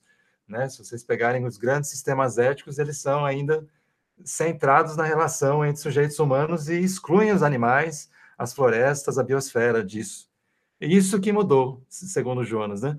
Porque a biosfera inteira do planeta, com toda a sua abundância de espécies, em sua recém-revelada vulnerabilidade, perante as excessivas intervenções do homem, reivindica sua parcela do respeito que se deve a tudo que é um fim em si mesmo, quer dizer, a todos os viventes. Então, aqui é um exemplo de uma teoria filosófica que pressupõe né, todos os viventes sendo fins em si mesmo, tendo uma dignidade intrínseca, e diz que nós precisamos renovar urgentemente a ética para que ela inclua a responsabilidade é, perante as gerações futuras, aqueles que ainda não nasceram, mas perante o próprio é, planeta que nós vamos legar para aqueles que virão, né? Então, eu gostaria de ouvi-los sobre isso, né? Essa, essa postura de, se nós estamos pensando uma utopia de um outro mundo possível, isso inclui aqueles que, no futuro, né, vão sofrer os benefícios ou os danos das nossas ações no presente. Então, eu gostaria de ouvi-lo sobre isso. É, quem gostaria? Pode começar, Tiago. Beleza. Vamos da, da outra vez. Tudo bem, não tem problema não. Da próxima tu começa. Bom, pessoal, é, esse debate é da maior importância, né? E eu acredito que é legal, porque falar de antropocentrismo, a gente precisa colocar uma coisa que é sempre deixada muito de lado, assim, na nossa sociedade, é a questão dos animais não humanos, né? Então, falar de futuras gerações é da maior importância para humanos, mas falar da, do, das, de todos os seres vivos nesse momento, mas principalmente dos animais não humanos nesse momento, que são seres sencientes, é da maior importância também. Porque quando a gente fala do agronegócio, o agronegócio é um modelo destrutivo, é um modelo que concentra renda, que é um, perpetua violência no campo, que produz, na verdade, commodity, não alimento, que negocia na Bolsa de Chicago, que, no fim das contas, consome quase 70% da nossa água distribuída no Brasil, que, no fim das contas, despeja uma quantidade absurda de veneno, todas essas coisas. Mas, além disso, parte do modelo de negócio, ou seja, não estou falando de, do dia que o capitalismo dá errado, não, quando não dá certo a SAF, quando não dá certo a coisa, quando não dá certo é, o modelo de negócio ali, mas é parte do modelo um sofrimento, uma exploração animal brutal, que, que precisa ser questionado em sentidos éticos, por ser, por, ético porque, por uma decisão econômica, inclusive, está colocando para a morte bilhões de animais, é, uma quantidade imensa, todos os anos, inclusive, e que, no fim das contas, sempre nessa ideia especista de que nós temos interesses diferentes do restante dos animais, quando não deveria ser assim, porque todos têm os mesmos interesses de permanecerem vivos, com integridade física e em liberdade. Não é boa parte das nossas demandas não são a respeito disso também? E os animais são seres sencientes e compreendem essas dimensões também. Se eles estão vivos, se eles estão com integridade física, se eles estão livres. Isso é da maior importância a gente considerar no debate, né? E considerar não no sentido, é, porque tem vezes, tem gente que trata o debate da libertação animal de uma forma muito elitista, muito liberal, inclusive, né? E isso é complicado porque não compreende a dinâmica, a outra relação diferente que os povos indígenas, que os povos tradicionais têm com os animais, a diferença que, que o movimento negro, por exemplo, no sentido religioso, tem com animais, a diferença que o povo camponês tem com os animais também, é totalmente diferente do modelo de negócio que trata aqueles animais como mercadoria, no processo de fetichização, fetichismo da mercadoria, que a pessoa não vê o processo de exploração humana e animal que estava por trás daquilo que ela adquiriu dentro de uma bandejinha de isopor no supermercado, né? Então, tratar da exploração animal no sentido da romper com o antropocentrismo é fundamental também pelo sentido ético, mas também pelo sentido ambiental, também pelo sentido da saúde, porque está atrelado a uma, uma, série de adoecimentos, inclusive a questão de obesidade, de diabetes, de câncer, uma série de outras coisas, porque esse modelo é, é repleto de veneno e de tudo. É, e, além disso, está conectado com a perspectiva social, porque o agronegócio depende dessa exploração animal e ele explora também humanos nos frigoríficos, a quantidade de acidentes de trabalho que existem em frigoríficos, todos esses processos. Então, por vários aspectos, questionar o antropocentrismo é um papel para ontem, no sentido também da solidariedade com animais não humanos. É, agora, para as futuras gerações, mais ainda, de humanos, animais não humanos, do conjunto da natureza, né? Toda vez que as pessoas perguntam aquilo que você colocou lá, Eduardo, o Brasil é o país, fica disputando sempre com as Filipinas, né? A justiça global e a justiça internacional sempre ficam soltando esse relatório também. É, de qual é o país que mais mata socioambientalistas no mundo, né? Existe um perfil de classe, né? O, o, o padrão da, da, pessoa socioambientalista normalmente não é aquela pessoa da cidade lá que está lá defendendo ali um, um parque estadual, municipal, né? Mas mas ainda assim, várias vezes as pessoas perguntam, mas pô, por que, que vocês escolheram essa, essa atuação de vida, né? Por que, que vocês escolheram esse propósito de vida? E toda vez me vem isso, vem esse debate iracional, falo, pô, porque eu sei que meu neto vai me perguntar um dia, se eu tiver netos, eles vão me perguntar o dia que, que eu estava fazendo quando a, o desastre ambiental começou com maior intensidade, assim, quando aquela grande aceleração que vem desde o período pré-industrial para cá, chegou no nível de, de limite, assim, quando a emergência climática foi percebida, e ainda assim os motivos políticos ainda não estavam dados, as condições objetivas materiais de ruptura com esse sistema ainda não estavam colocadas para a gente conseguir colocar outra sociedade no lugar. E eu perguntar, então, como é que como é que você não fez mais a respeito disso, né? Toda vez eu penso isso assim. Precisamos fazer mais, precisamos mobilizar mais, precisamos prefigurar mais modelos em que as pessoas vejam que o muro que caiu há 31 anos caiu para consolidar um sistema de destruição e agora a gente tem que parar essa destruição. Então, é, requer a gente sonhar, requer a gente cativar as pessoas, requer as pessoas compreenderem que a gente aprendeu, inclusive, com erros dos processos anteriores. Porque se a gente pensar o capitalismo, na, na caminhada da história, teve quase 500 anos desde mercantilismo ali para se estabelecer enquanto sistema hegemônico no mundo. É, agora, a formulação socialista de uma sociedade onde não hajam classes sociais, a formulação de uma sociedade comunista, ela está fazendo aí o quê? 200 anos, né? Dois séculos aí de formulação. Isso é o engateado de uma criança. A gente tem muito a viver e muito a aprender com as experiências anteriores, que são importantes, experiências importantes, sobre um ataque tremendo de um sistema que não, não foi colocado no nada, né? Foi colocado em disputa de vida e de morte com um sistema brutal, que tentou inviabilizar essas experiências a todo custo. Então, agora a gente precisa apontar esse outro caminho, porque realmente não tem mais opção. Assim, o, o capitalismo falhou enquanto solução para a maior parcela da humanidade, para os animais humanos e para a natureza, só que o capitalismo ele não tem muita gente que. O Jones fala isso direto, né? O capitalismo não vai morrer de morte morrida, só pode morrer de morte matada. Né? No fim das contas, eu, eu fico pensando sempre isso: olha, é, a gente precisa colocar no lugar essa outra sociedade, para isso as pessoas precisam imaginar, viver ela em pequenas medidas nas nossas relações sociais. Por isso que cada projeto que a gente faz é bem viver ecossocialismo e uma sociedade livre da exploração, todas as opressões, da destruição do planeta. Por isso que a gente nunca pode deixar de fazer esse trabalho de formiguinha. Então, eu fico muito feliz, inclusive, de poder estar trocando essa ideia com vocês, assim, porque é, é, isso. Não é, não é que não é que no fim das contas, meramente, né, como dizia o Paulo Freire, não é que meramente a educação mude o mundo, mas a educação muda as pessoas, né? E as pessoas mudam o mundo ao se organizarem coletivamente dentro de uma estratégia, né? Para homenagear essa sua camisa aí, Eduardo. Maravilha. Grande Paulo Freire. Vamos com o Estevam, então.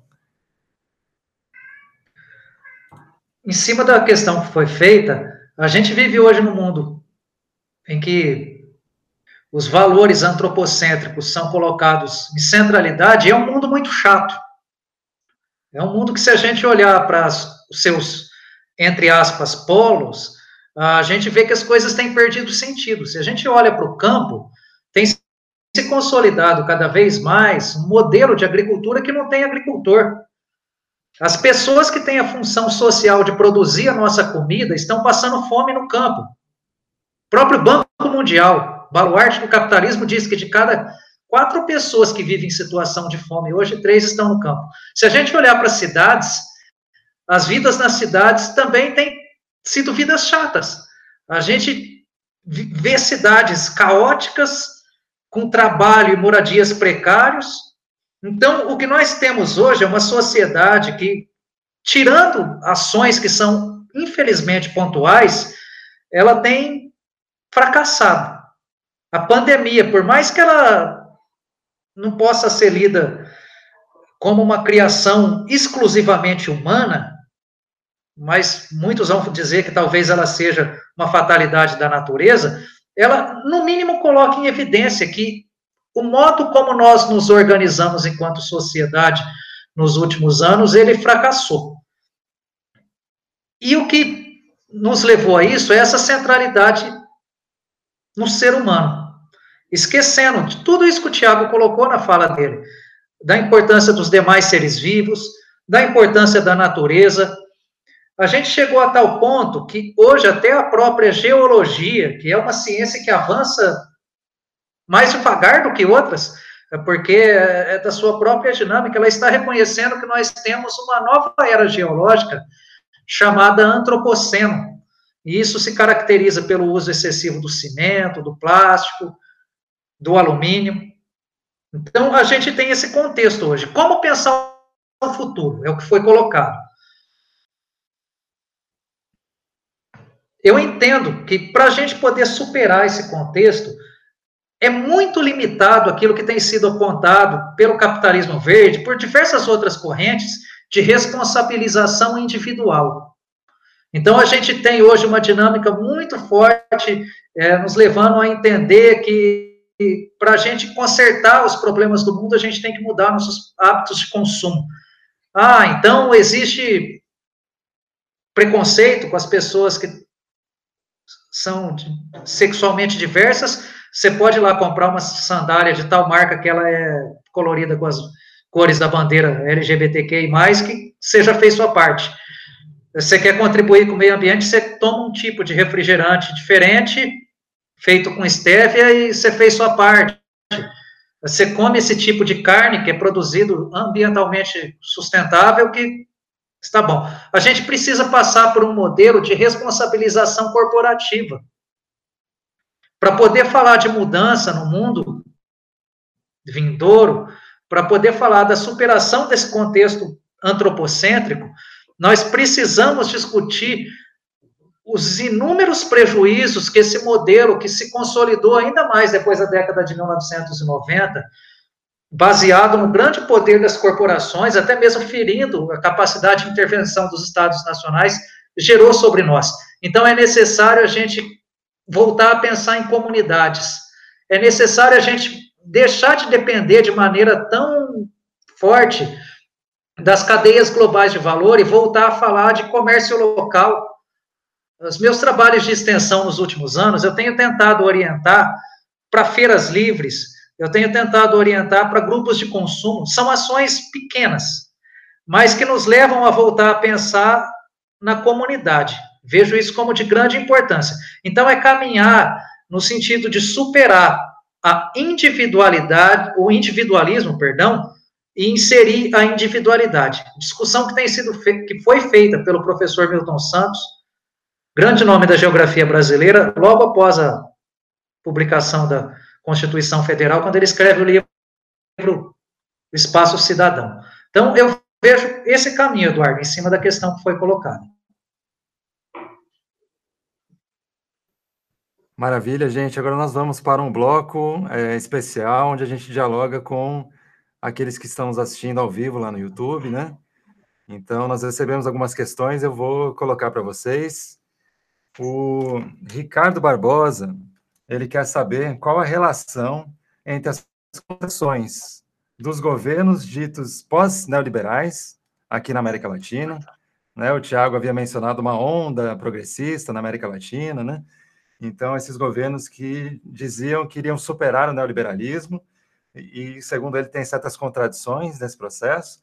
Qual a relação disso com a ascensão dos governos de extrema-direita na região? Então, uma questão um pouco sobre a, as relações sociais aqui na América Latina. Por que, que nós tivemos uma onda, que inclusive eu trouxe aqui o Hobsbawm, né? Hobsbawm, o grande é, pensador marxista inglês, tem um livro chamado Viva la Revolução, a Era das Utopias na América Latina. Também a gente recomenda para todo mundo que se interessa por sociologia, por geografia, por história. Eduardo, não está mostrando não para as pessoas. Ah, agora tá. Desculpa, desculpa. Agora foi. Tá... Então, é, é, uma grande pesquisa sobre as utopias na América Latina, começando, inclusive, lá em janeiro de 59, né, com o triunfo da Revolução Cubana, mas passando também por textos que falam sobre o governo de Salvador Allende no Chile, sobre a Revolução Mexicana, né, o zapatismo originário, sobre as guerrilhas no Peru e na Colômbia, né, e tem inclusive capítulos sobre a cultura brasileira, sobre a bossa nova, numa perspectiva marxista. Então, há todo um pensamento sobre a América Latina e o que aconteceu nos processos sociopolíticos, né? Então, Rafael Barbosa quer saber de vocês como vocês leem, então, essa relação entre a onda progressista, anti-neoliberal, e essa onda agora de extrema-direita, né, que se manifesta pelos regimes não só de Bolsonaro e de Trump, mas no, no regime que, que se ergueu dos escombros de Evo Morales e, e do, do, sistema boliviano deposto pelo golpe de Estado. Né? Então, de fato, nós temos, parece, uma reascensão da extrema-direita na, na Bolívia, no, no, Brasil, nos Estados Unidos. Então, como vocês veem a relação disso com o que veio antes na América Latina? Posso começar? Por favor. Tá. Então, a pergunta do Ricardo Barbosa, meu amigo, obrigado aí por estar acompanhando a live. A gente tem um contexto que é histórico, é de grande desigualdade na formação social da América Latina. Então, a gente tem historicamente uma dependência muito grande eh, do mercado externo, por meio da produção de bens primários, sua comercialização.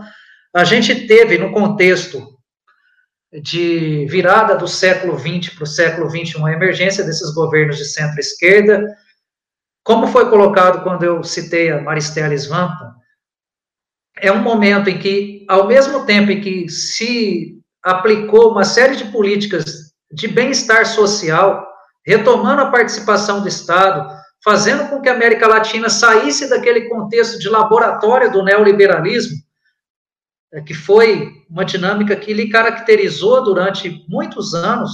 O Chile, por exemplo, durante o governo Pinochet, se prestou a esse papel.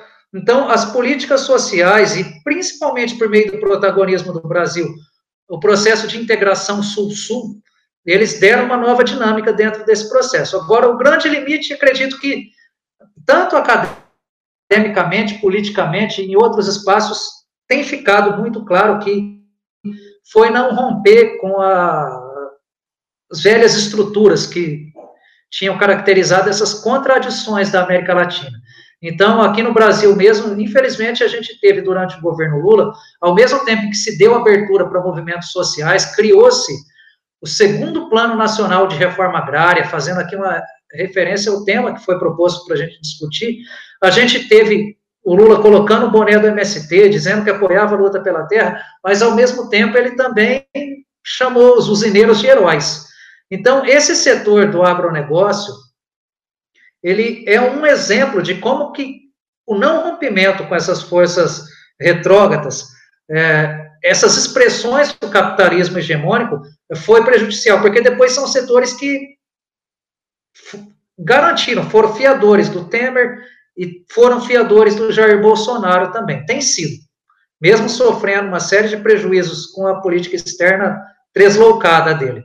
Então, eu vejo que esse não rompimento foi politicamente pode ser lido como um fator fundamental.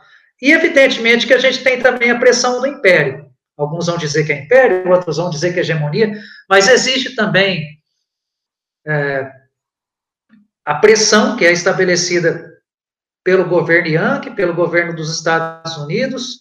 A gente vê a Lava Jato no Brasil tem ficado claro a importância que o FBI exerceu na sua atuação. Então, a gente ainda não tem um contexto de, em que se pode falar de governos que caminham autonomamente. Essas forças elas são condicionadas pelo interesse das potências estrangeiras também.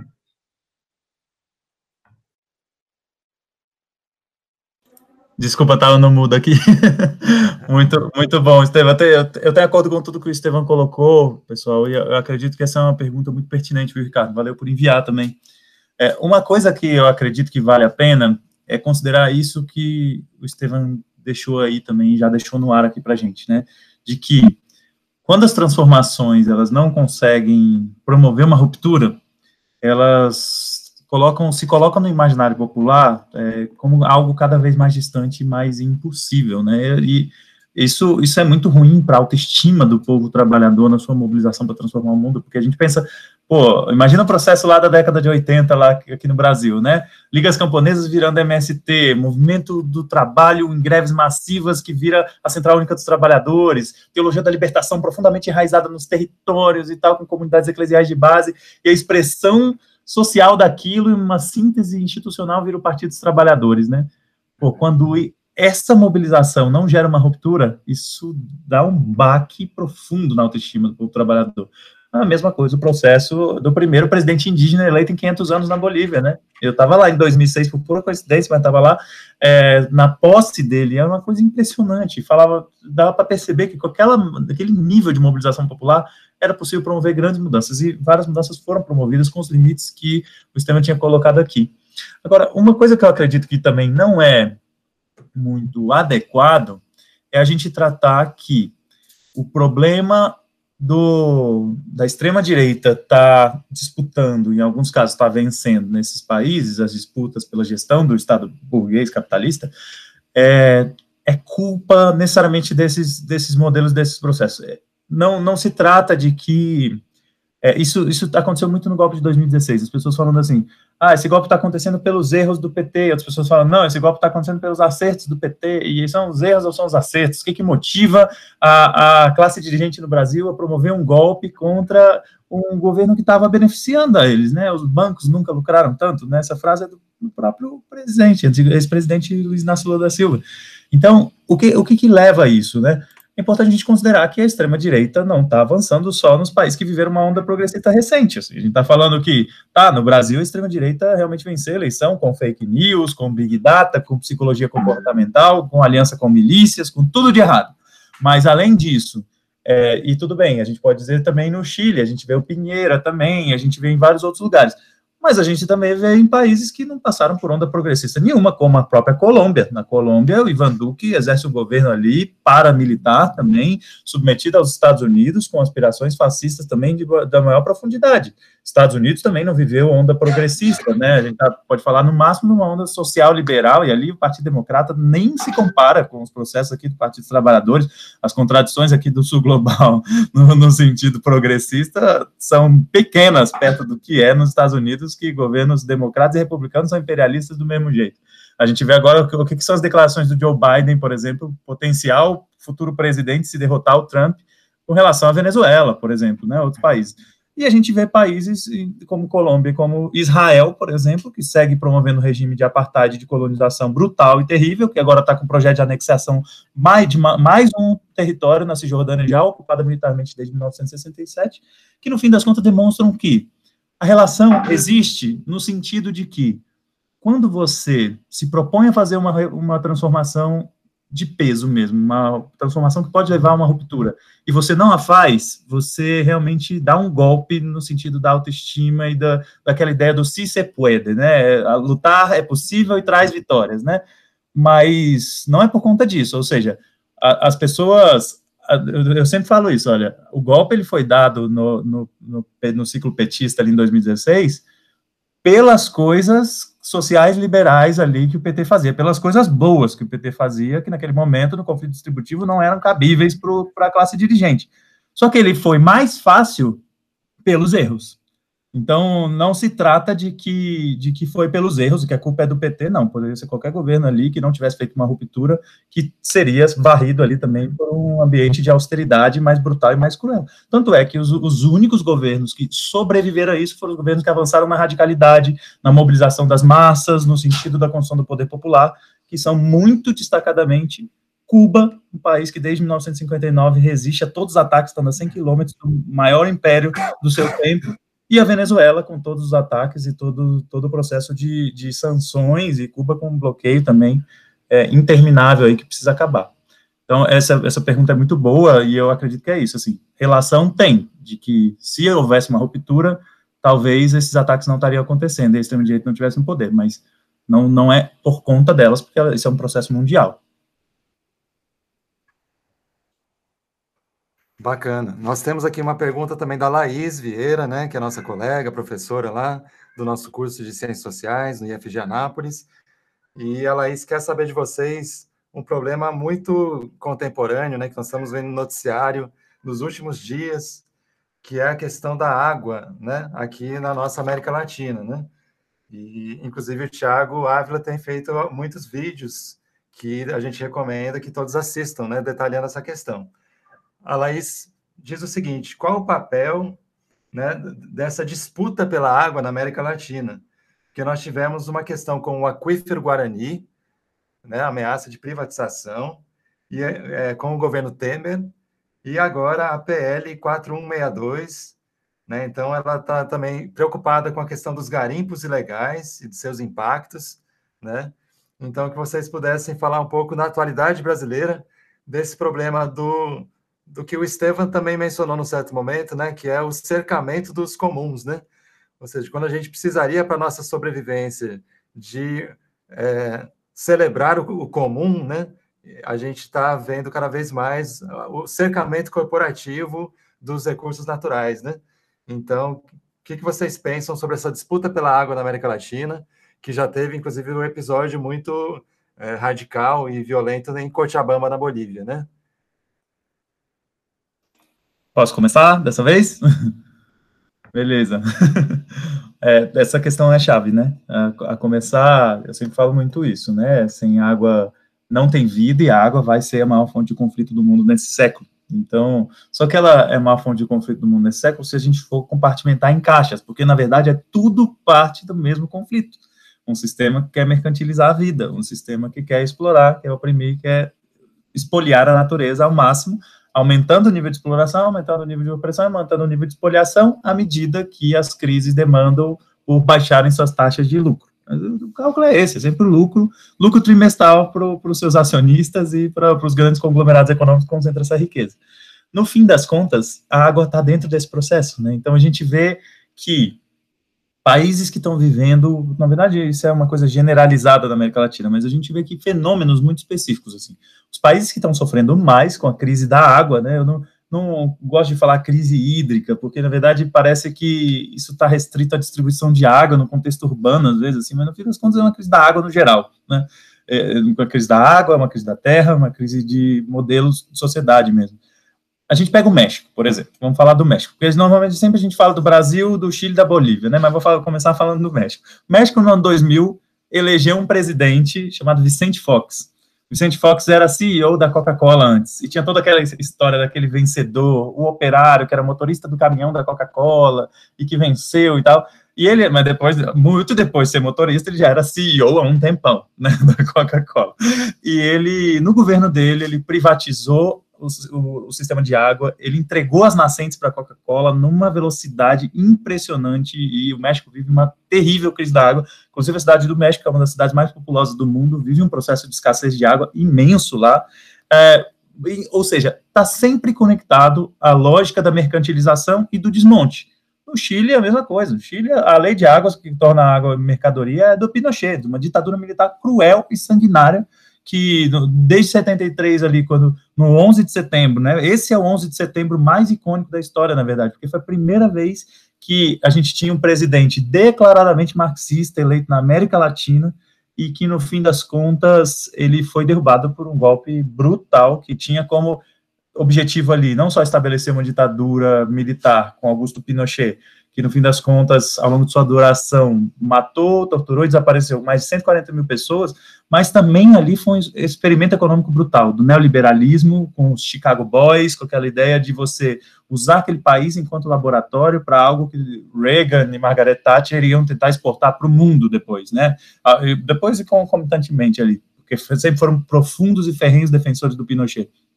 É, aquele processo colocou água enquanto mercadoria e ele até hoje é, deixa sua marca, assim como deixa sua marca no sistema de aposentadoria e seguridade social no Chile, né, e todos os processos e as condições estruturais que levaram a levantes que já acontecem desde sempre, porque o Chile tem um povo muito guerreiro e lutador, mas que no ano passado tomou um caráter de mobilizações massivas ali, de enfrentamento mais direto, com uma capacidade de inspiração para o mundo, assim, porque às vezes as pessoas ficam colocando em caixinha, ah, agora é na França que está rolando, agora é no Chile, agora é no Equador, agora é na Bolívia, agora é nos Estados Unidos, né, com George Floyd, na verdade, é o mundo inteiro, tá? É uma batalha que move a história o tempo todo. E a gente está sempre lutando em momentos de mais ou menos mobilização, em momentos que a mobilização demanda uma construção, uma disputa direta das ruas, tem vezes que demanda mais um trabalho de formiguinha, tem vezes que demanda mais organização popular, social, comunitária, né? Enfim, são a conjunção de várias formas de luta. Tá? A mesma, a mesma motivação e propósito que faz alguém ir para a rua no Chile, enfrentar um carabineiro ali que está, no fim das contas, assassinando tanta gente, cegando mais de 300 pessoas ali naquele um mês de protesto,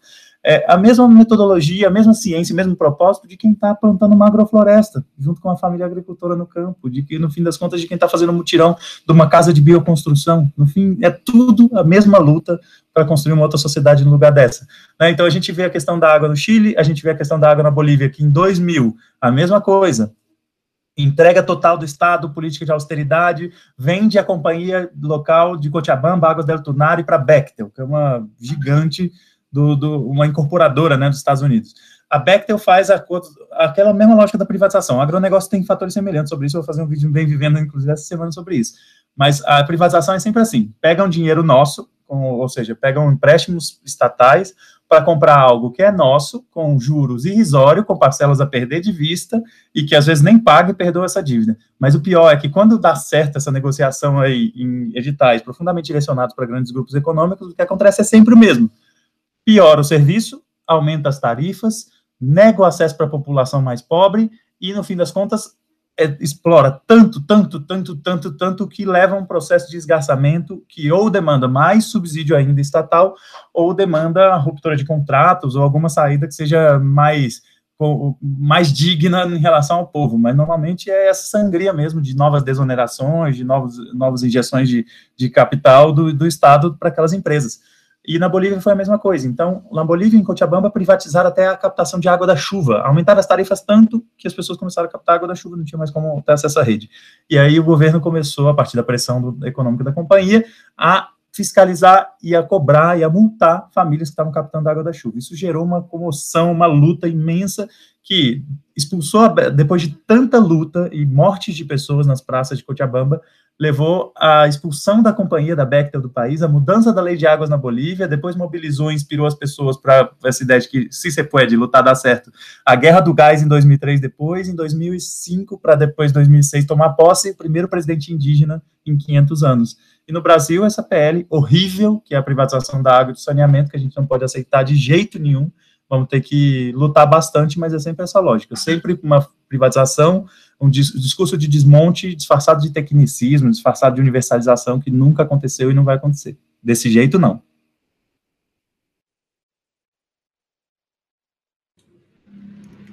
Massa, Estevam, é contigo. Sim, vou ser bem breve.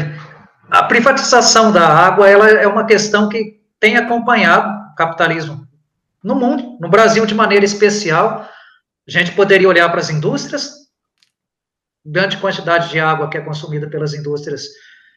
A gente tem aí talvez maior fonte consumidora, que não é o consumo doméstico, e principalmente o agronegócio brasileiro já é uma referência na privatização da água há anos. O professor Antônio Tomás Júnior até cunhou o conceito de agrohidronegócio, porque não é um agronegócio que se baseia só na terra, é um agronegócio que precisa também da proximidade com os corpos d'água. A região em que eu vivo aqui, Alfenas, ela está situada nas margens do Lago de Furnas, é que é uma grande aberração que fizeram com a bacia hidrográfica local. Mas, mas o que, que acontece? O lago é enorme, mudou bastante a paisagem da região, somos uma das regiões que mais se destaca mundialmente na produção do café arábica, e os grandes produtores são aqueles que estão nas margens do lago, explorando a água do Lago de Furnas. Então, além dessa finalidade de gerar energia, tem também o abastecimento do agronegócio. Então, essa privatização da água ela já existia há anos. Agora, com esse processo que está em discussão aí com a PL da privatização da água e do saneamento, é uma outra atrocidade, porque a gente está vivendo um contexto de pandemia, as pessoas estão sendo chamadas a ter mais cuidado com a própria saúde, com a higiene, etc. E entra essa proposta. Vários países do mundo estão fazendo o processo inverso. No Brasil, temos aí essa discussão. Ah, aqui em Minas Gerais tem outro exemplo também que o MST já denunciou dois, três anos atrás, que é o caso de São Lourenço, ocupando ali a fábrica da Coca-Cola, as mulheres, no dia 8 de março. Então, a questão da privatização da água, ela já existia. Agora, com esse processo de discussão da, da água e saneamento, que vai mais focar na questão do, da, do espaço urbano, a gente tem aqui uma outra atrocidade e mais coisa para a gente poder criticar no futuro e lutar contra, né? Então, são essas impressões que eu tenho desse processo. Massa, gente, eu vou agregar três questões que nós temos aqui para fazer o nosso último bloco de diálogo com quem está nos assistindo ao vivo no YouTube. Então, tem aqui a mensagem do Rafael Loreto, está falando de Bonito, né, Mato Grosso do Sul. Ele diz o seguinte: enquanto apenas 3% do lixo é reciclado no Brasil, um projeto em tramitação na Assembleia Legislativa defende a liberação da queima do lixo. O que, que vocês acham do projeto dessa queima de matéria-prima? O Rafael Loreto mandou essa. Temos aqui também pessoal do E Que Horas, que horas São diz o seguinte: como podemos pôr em prática o consumo alimentício consciente? Dar a possibilidade das pessoas priorizarem alimentos orgânicos, né? Como pôr em prática isso frente ao colapso empregatício e de renda das famílias hoje? E a terceira e última questão, é, Ricardo Barbosa também coloca: qual o papel dos novos pactos, como o Green New Deal, o European Green Deal, dentre outros pactos, para futuros mais verdes no pós-pandemia? né? Como seria possível ir além das contradições do pós-neoliberalismo? Então, nós temos esse bloco de três questões. Claro que elas são gigantes, mas se vocês quiserem é, avançar alguma resposta sobre elas, fiquem à vontade. Boa, pode começar, Estevam, dessa vez. Comecei anterior. Vou tentar lembrar das questões aqui. Então, eu começo com a questão do lixo. Não é um tema com o qual eu tenho pesquisado. Conheço muito pouco a respeito da política de, de controle do, do descarte do lixo no Brasil. No que me cabe, que é a discussão sobre as políticas alimentares, é um grande vazio, uma grande lacuna nos estudos, porque o que tem de alimento que é descartado de maneira errada e não é aproveitado, etc., acaba sendo um problema, né? Então, a questão do, da queima do lixo é um tema que eu não vou poder contribuir muito com as discussões aqui, acho que o Tiago, pela própria natureza do trabalho dele, pode contribuir mais. A outra questão foi colocada sobre como que a gente pode discutir a questão de consumo de alimentos é, saudáveis, reconhecendo que a população brasileira tem é, desigualdade de renda muito grande. Então, se a gente olhar para a pesquisa de orçamentos familiares, por exemplo, a gente vê que o que nós gastamos com comida comparado com outros países é algo muito alto. Só que também existe um esforço que precisamos desenvolver que não é caro comer comida saudável, comida de qualidade. O que a gente precisa é avançar nas políticas públicas que vão fazer com que essas propostas de produção agroecológica sejam massificadas. É uma questão que eu tenho defendido com meus trabalhos, com minhas pesquisas, sejam é, trabalhos de pesquisa, seja trabalho de extensão, investir também na educação, as escolas falarem disso, é, a gente tentar superar esse modelo de alimentação baseado nos ultraprocessados. Então, a agricultura camponesa ela tem muito pouco investimento. Se pegarmos e fizermos uma comparação entre a agricultura camponesa e a agricultura do agronegócio nos planos safra do governo, a gente vê que a disparidade de investimento é muito grande. Então, seria no sentido de investir para que essa comida de qualidade, que é o campesinato que produz, o agronegócio não produz comida saudável, ele depende do veneno e da sua própria natureza. Então, seria investir para que essa comida chegue em grande quantidade na mesa do trabalhador, das famílias, independente da classe social. Ah, sobre a pergunta do Ricardo, essas ações de articulação, pensando num futuro ambientalmente sustentável, pensadas na Europa, pensadas nos Estados Unidos, eu acredito que agora a gente tem aí um momento que ninguém desejou, que é a crise pandêmica.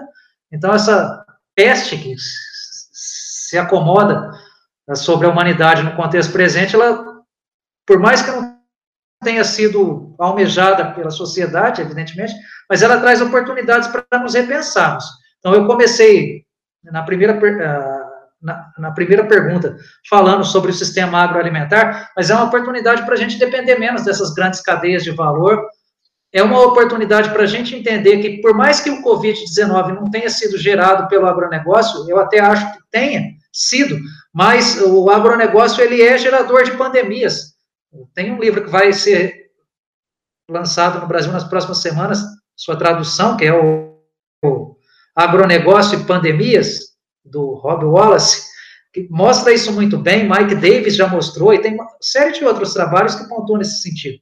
Então, a gente precisa avançar no sentido de discutir esse modelo menos dependente das energias que não são renováveis. A gente precisa começar a questionar esse padrão modernizador que fez com que a gente adentrasse nessa perspectiva de crescimento constante, acredito que sejam esses caminhos que devem ser considerados no contexto pós-pandemia. Tá? Então, acredito que eu pude contribuir pouco com as questões, mas é nesse sentido que eu venho pensando. Ótimas contribuições, Estevam. Sempre fala que vai falar pouco, tem pouco a contribuir, sempre faz ótimas contribuições. sobre, eu vou, vou, pegar, vou tentar não me repetir, porque o Estevam já falou de aspectos fundamentais de várias dessas coisas, né? É, tanto a pergunta do Rafael, que aliás faz um trabalho muito bonito lá em Bonito, no Mato Grosso do Sul, né, e quer intensificar cada dia mais esse trabalho. Valeu, valeu, Rafael, que massa que você está acompanhando aqui também. Como a pergunta do que horas são, é, elas são interligadas em vários aspectos, assim, porque existe uma ideia é, nesse dentro desse modelo de desenvolvimento, é, essa ideia foi evidenciada na tal da reunião ministerial, né, de que você dar dinheiro para o pobre não dá certo, é perder dinheiro, enquanto você tem que subsidiar o rico, né, é por isso que 1,2 trilhão de reais foram para os bancos no início da pandemia e para as famílias mais, mais precarizadas do Brasil estão disputando um auxílio emergencial de 600 reais, na verdade não queria dar nada, depois passou para 200 e o parlamento colocou ali 600 reais e agora está colocando como se fosse uma grande, um grande governo do pai dos pobres e enfim, uma série de coisas, né, que o marketing, marketing político e eleitoral, já é eleitoral, pensando em 2022, tem capacidade de fazer. É, esse raciocínio, ele está equivocado e é justamente o oposto. Você subsidiar é, a partir de recursos que são do povo, iniciativas populares, é justamente o que pode permitir que a gente tenha alta empregabilidade e até o pleno emprego, é justamente o que pode permitir que a gente tenha uma grande transição ecológica no campo, é o que pode permitir que a gente tenha uma cadeia melhor no sentido da extração, da produção, da distribuição, do consumo e do descarte de qualquer coisa que passe no, no, na nossa vida enquanto mercadoria. É, essas coisas são os tais dos empregos verdes que as pessoas não percebem, porque, pensa, o campo, o agronegócio tenta tomar o campo inteiro para si. A partir do momento que a gente desconstrói o agronegócio e coloca ali é, Famílias em sistemas agroflorestais, portanto, tem um, um, teto de capacidade de extensão daquela terra, condicionado muito à capacidade de manejo também, né, a capacidade de, de associação dentro ali de uma comunidade, de um assentamento, de um grupo, de uma cooperativa, é, mas você tem um limite da propriedade da terra que faça sentido alguém ter, a não ser que ela vá começar a terceirizar, vá começar o processo de se tornar é, pequeno e médio empresário mas não é muito nesse aspecto que, pelo menos, que a gente costuma tratar dos projetos que a gente constrói. A ideia de que cada família tenha condições de estar no campo, garantindo a sua produção agroecológica, garantindo a sua soberania alimentar e se relacionando diretamente com a cidade a partir de uma relação justa, militante e revolucionária, né? Então, no fim das contas, quando a gente fala dos alimentos, a gente, a gente conseguir promover um consumo alimentar consciente passa por a gente falar isso, que alimento nunca vai ser só consumo. A gente não pensar alimento enquanto algo de consumo, mas enquanto uma tarefa de sobrevivência, mas também de transformação.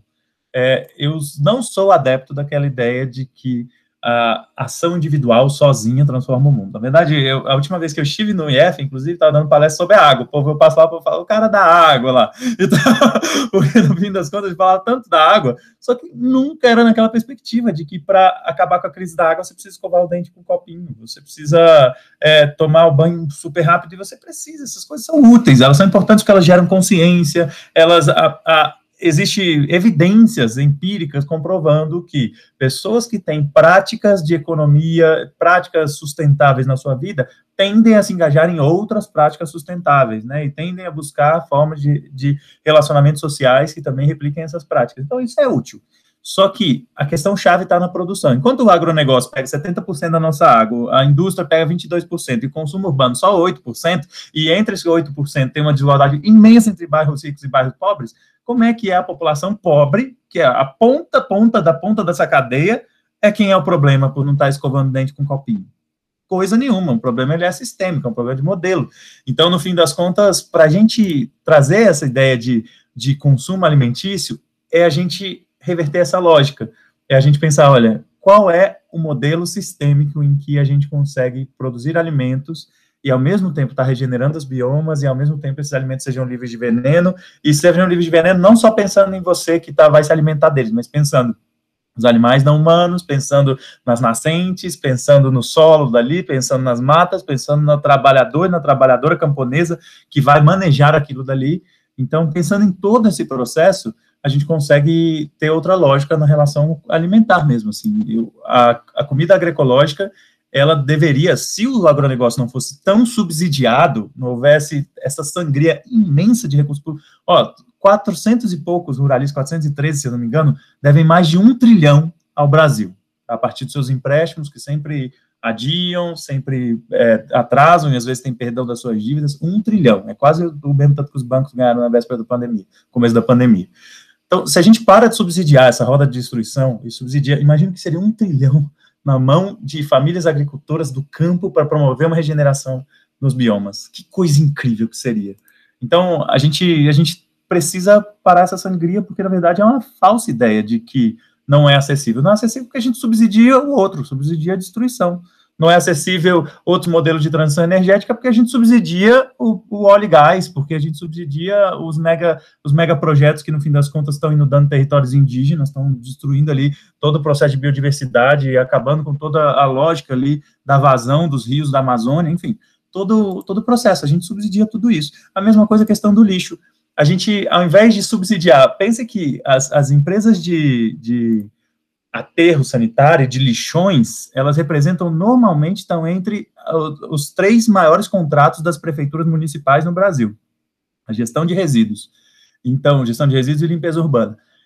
Pense que, ao você instituir o método de compostagem comunitária, é, tipo a Revolução dos Baldinhos lá em Florianópolis, né, que são cada pessoa, cada comunidade pega o seu baldinho e dali vão para grandes leiras de compostagem em cada bairro e dali você produz biofertilizante, você produz seu composto, você consegue fazer agricultura urbana, consegue fazer sistemas agroflorestais, adubo, tudo isso, consegue produzir sabão, tanta coisa. É, no fim das contas, a gente tem algo que é de altíssima empregabilidade, mas é a partir de uma lógica comunitária. O campo também, o campo, a regeneração do campo é uma do, um dos fatores de maior empregabilidade que existe. Só que ele precisa romper com o agronegócio. Precisa ser um modelo a partir de uma reforma agrária popular. Então, os empregos verdes, só da gente topar fazer uma, uma revolução, uma transformação agroecológica no campo, a gente está falando de algo que pode resolver o pleno emprego no Brasil. Reconectar as pessoas com o campo, regenerar tudo que o agronegócio destruiu, ou seja, é o oposto. E o Green New Deal e outros acordos verdes, nesse sentido, cumprem esse papel. Agora, é importante que eles tragam a ideia de uma ruptura. Existe muito aquilo que o Estevam falou, da, do capitalismo verde, né, do ecocapitalismo, que acredita que, às vezes, a gente ainda tem solução dentro do capitalismo. Esses programas, eles não necessariamente tratam disso, mas eles focam muito na descarbonização, sendo que não é só isso que a gente precisa lidar, a gente precisa lidar com vários fatores mais amplos, então, eu tenho, boto muita fé nos acordos verdes de transição que vão partir aqui do sul global, porque aqui a gente consegue ter uma dimensão ainda maior dos demais problemas que estão atrelados a essa lógica. Assim. Então, eu respeito muito a construção do Green New Deal, apoio demais, são programas de transição importantes, só que são primeiros passos. A construção a partir dos povos é sempre muito mais rica, muito mais diversa, né? Que massa, pessoal, ótimas perguntas. Eu também queria agradecer muito todo mundo que participou do nosso chat, né? Nós não temos mais perguntas, só um comentário do José Vieira, que ele se mostra preocupado com os focos de queimadas na Amazônia que estão exorbitantes, né? Nós vimos em 2019 uma grande crise, né, com as, a Amazônia sendo reduzida a cinzas em vastas extensões dela, né? Então, José Vieira também coloca esse, essa questão sobre a Amazônia, né? Antes da gente terminar, eu queria ainda propor um último bloco para vocês fazerem as conclusões de vocês e, e as despedidas, né? Mas queria também fazer a recomendação de leituras de aprofundamento. Quem acompanhou o debate e quer mergulhar mais fundo, né? Sobre as alternativas para a sociedade, recomendo, por exemplo, esse livro do Djalma Neri, que fala sobre caminhos e perspectivas da permacultura no Brasil. E queria ler um trechinho dessa obra, que é um tiragosto, né? Uma obra belíssima, ilustrada, com várias fotos, estatísticas, onde o autor diz que, em síntese, precisamos de uma agricultura renovada que atenda às demandas atuais e que não comprometa a capacidade das gerações futuras e as outras formas de vida existentes, que não promova a concentração fundiária e de renda, que produza alimentos vivos e de qualidade para a nutrição humana. A resposta para isso é agroecologia, um projeto de sociedade com agricultura de base ecológica que considera fatores políticos, econômicos e sociais em sua prática, onde é preciso reconstruir a noção de ciclo e de finitude do planeta em nossa concepção de mundo, cada vez mais afetada pelo imediatismo. Sem essas compreensões, nossas ações tendem a, ao abismo. Aí reside a importância e o significado da casa que nós compartilhamos, né? do eco, que vem de oikos no grego, né? Ou seja, precisaríamos construir aquilo que Henrique Leff chama de lógica ecológica, né? Pois o nosso sistema atual pode ser tudo menos racional. a forma como ele explora indivíduos e a natureza, gera catástrofes ambientais e sociais, e a tônica no imediatismo é insustentável. Né? E aí ele acaba citando a obra de um grande filósofo, de um grande sociólogo do século XX, que é Marcuse, né? que em 1977 ele fala sobre a, sociedade obscena, né? E ele dizia: essa sociedade é obscena em produzir e exibir indecorosamente uma abundância sufocante de mercadorias, ao mesmo tempo que priva largamente as suas vítimas da satisfação de necessidades vitais. A sociedade é obscena em atular-se a si própria de bens, enquanto as latas dos seus desperdícios envenenam o mundo dos explorados. Essa sociedade é obscena nas palavras e nos sorrisos dos seus políticos, obscena nas suas orações, na sua ignorância e na sabedoria dos intelectuais que tolera. Então, uma provocação de Marcuse, e queria também citar o livro publicado pela Expressão Popular, que mostra, no âmbito da Revolução Cubana, o que foi feito em termos de revolução agroecológica, né? Então, o movimento de camponês a camponês da Associação Nacional de Pequenos Agricultores Cubanos, né? Um, um, projeto que possibilitou que cerca de 100 mil famílias transformassem o seu sistema de produção por meio da agroecologia. Então, vocês têm aqui um livro-reportagem que detalha, na prática, como isso aconteceu. Então, eu queria agradecer imensamente a presença aí de Estevam Coca, de Tiago Ávila, foram, assim, preciosíssimas as contribuições. E passo a palavra para vocês se despedirem de quem está nos assistindo e fazerem as considerações finais. Muito obrigado por estarem conosco essa noite. Valeu, valeu, Eduardo. Posso falar, Estevam? Posso começar? Valeu. Bom, eu só tenho a agradecer, viu? Eu gostei demais, demais, demais de trocar essa ideia com vocês.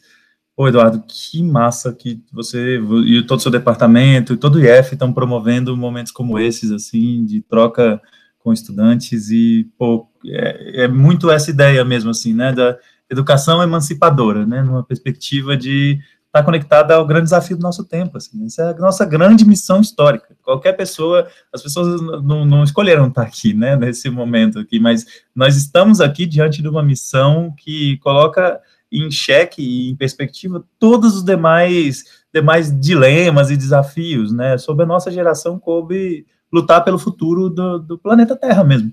E que, que novo normal é esse que vai existir depois de uma pandemia avassaladora que nos pegou, né? E que, se não for utilizada no sentido de uma inflexão, pode colocar a gente numa situação ainda muito pior do que a gente estava antes dela, né? Então, no sentido de autoritarismo, no sentido de vários outros processos. Então, que a gente construa esse novo normal aí, esse novo normal, seja ecossocialista, seja do bem viver, e vai ser um prazer. E eu queria agradecer muito a você, queria agradecer muito a Estevam também. Caraca, Estevam, que massa, irmão, trocar ideia contigo. Você conhece muito, dá para ver o quanto você domina. Eu vejo várias pessoas mandaram mensagem e falam, pô, eu já estudei com ele, ah, meu orientador e tal. E que massa. E outras pessoas também, também do Eduardo, falando também, elogiando muito. E que bom, entendi perfeitamente os elogios que as pessoas fazem a vocês, vocês são duas pessoas muito massa. E vamos embora, pessoal, vamos embora transformar esse mundo que é possível é necessário e é urgente. Vamos embora. Tamo junto. Um abraço. Estevam, contigo. Então, tá. eu, eu agradeço também a oportunidade. Primeiro, eu parabenizo vocês e o Eduardo pela iniciativa. O tema da live foi fantástico. A gente está acostumado a ser chamado para muitas discussões que a gente fica falando de coisa ruim. Então, eu gostei muito do caráter propositivo. Isso mostra que, mesmo nesse tempo de pandemia, mesmo nesse tempo em que muitas vezes nós, aqui, eu estou falando do meu lugar, vivendo num contexto de governo Bolsonaro, você fica até com vergonha de ser um professor de universidade federal, que apoia a luta pela terra, etc., a gente poder mostrar que não está acuado, que temos proposições, é muito positivo, então parabéns pela escolha e pelas iniciativas.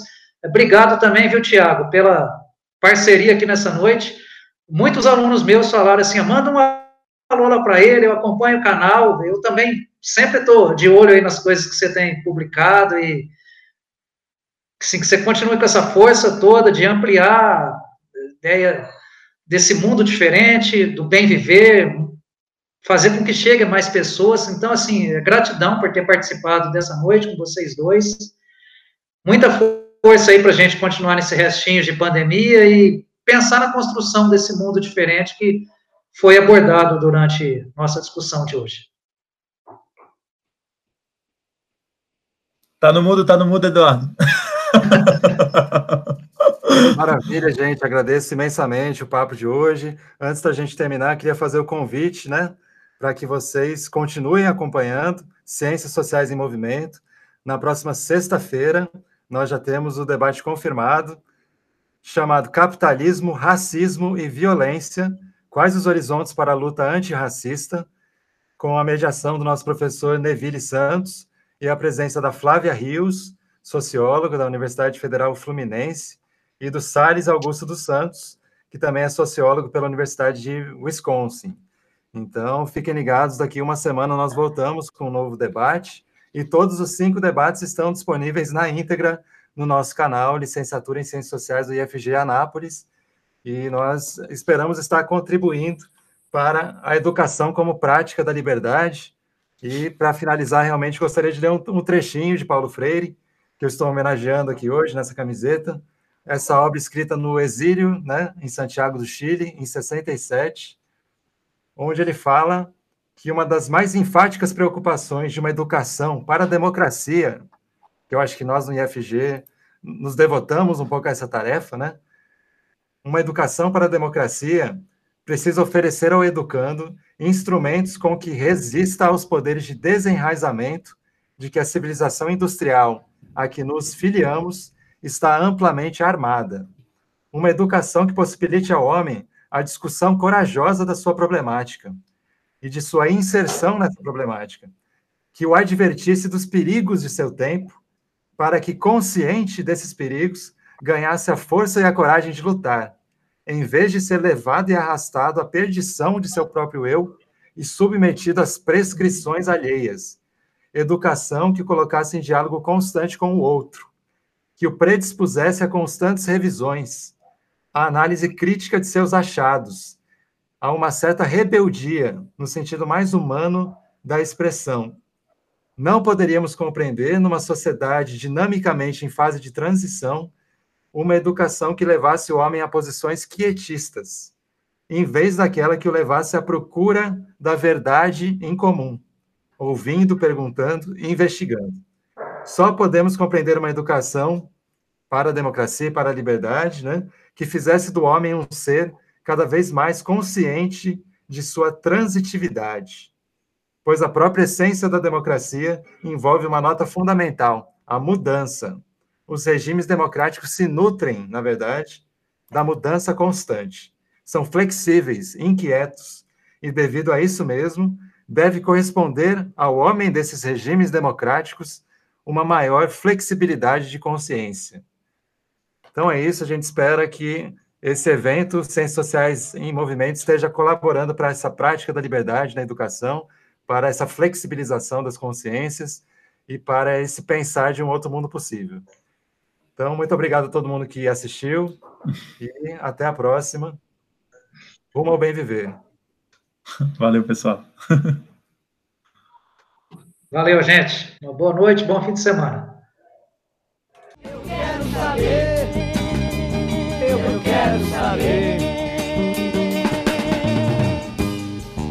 Tesoura no cabelo, se a tesoura no cabelo também corta a crueldade.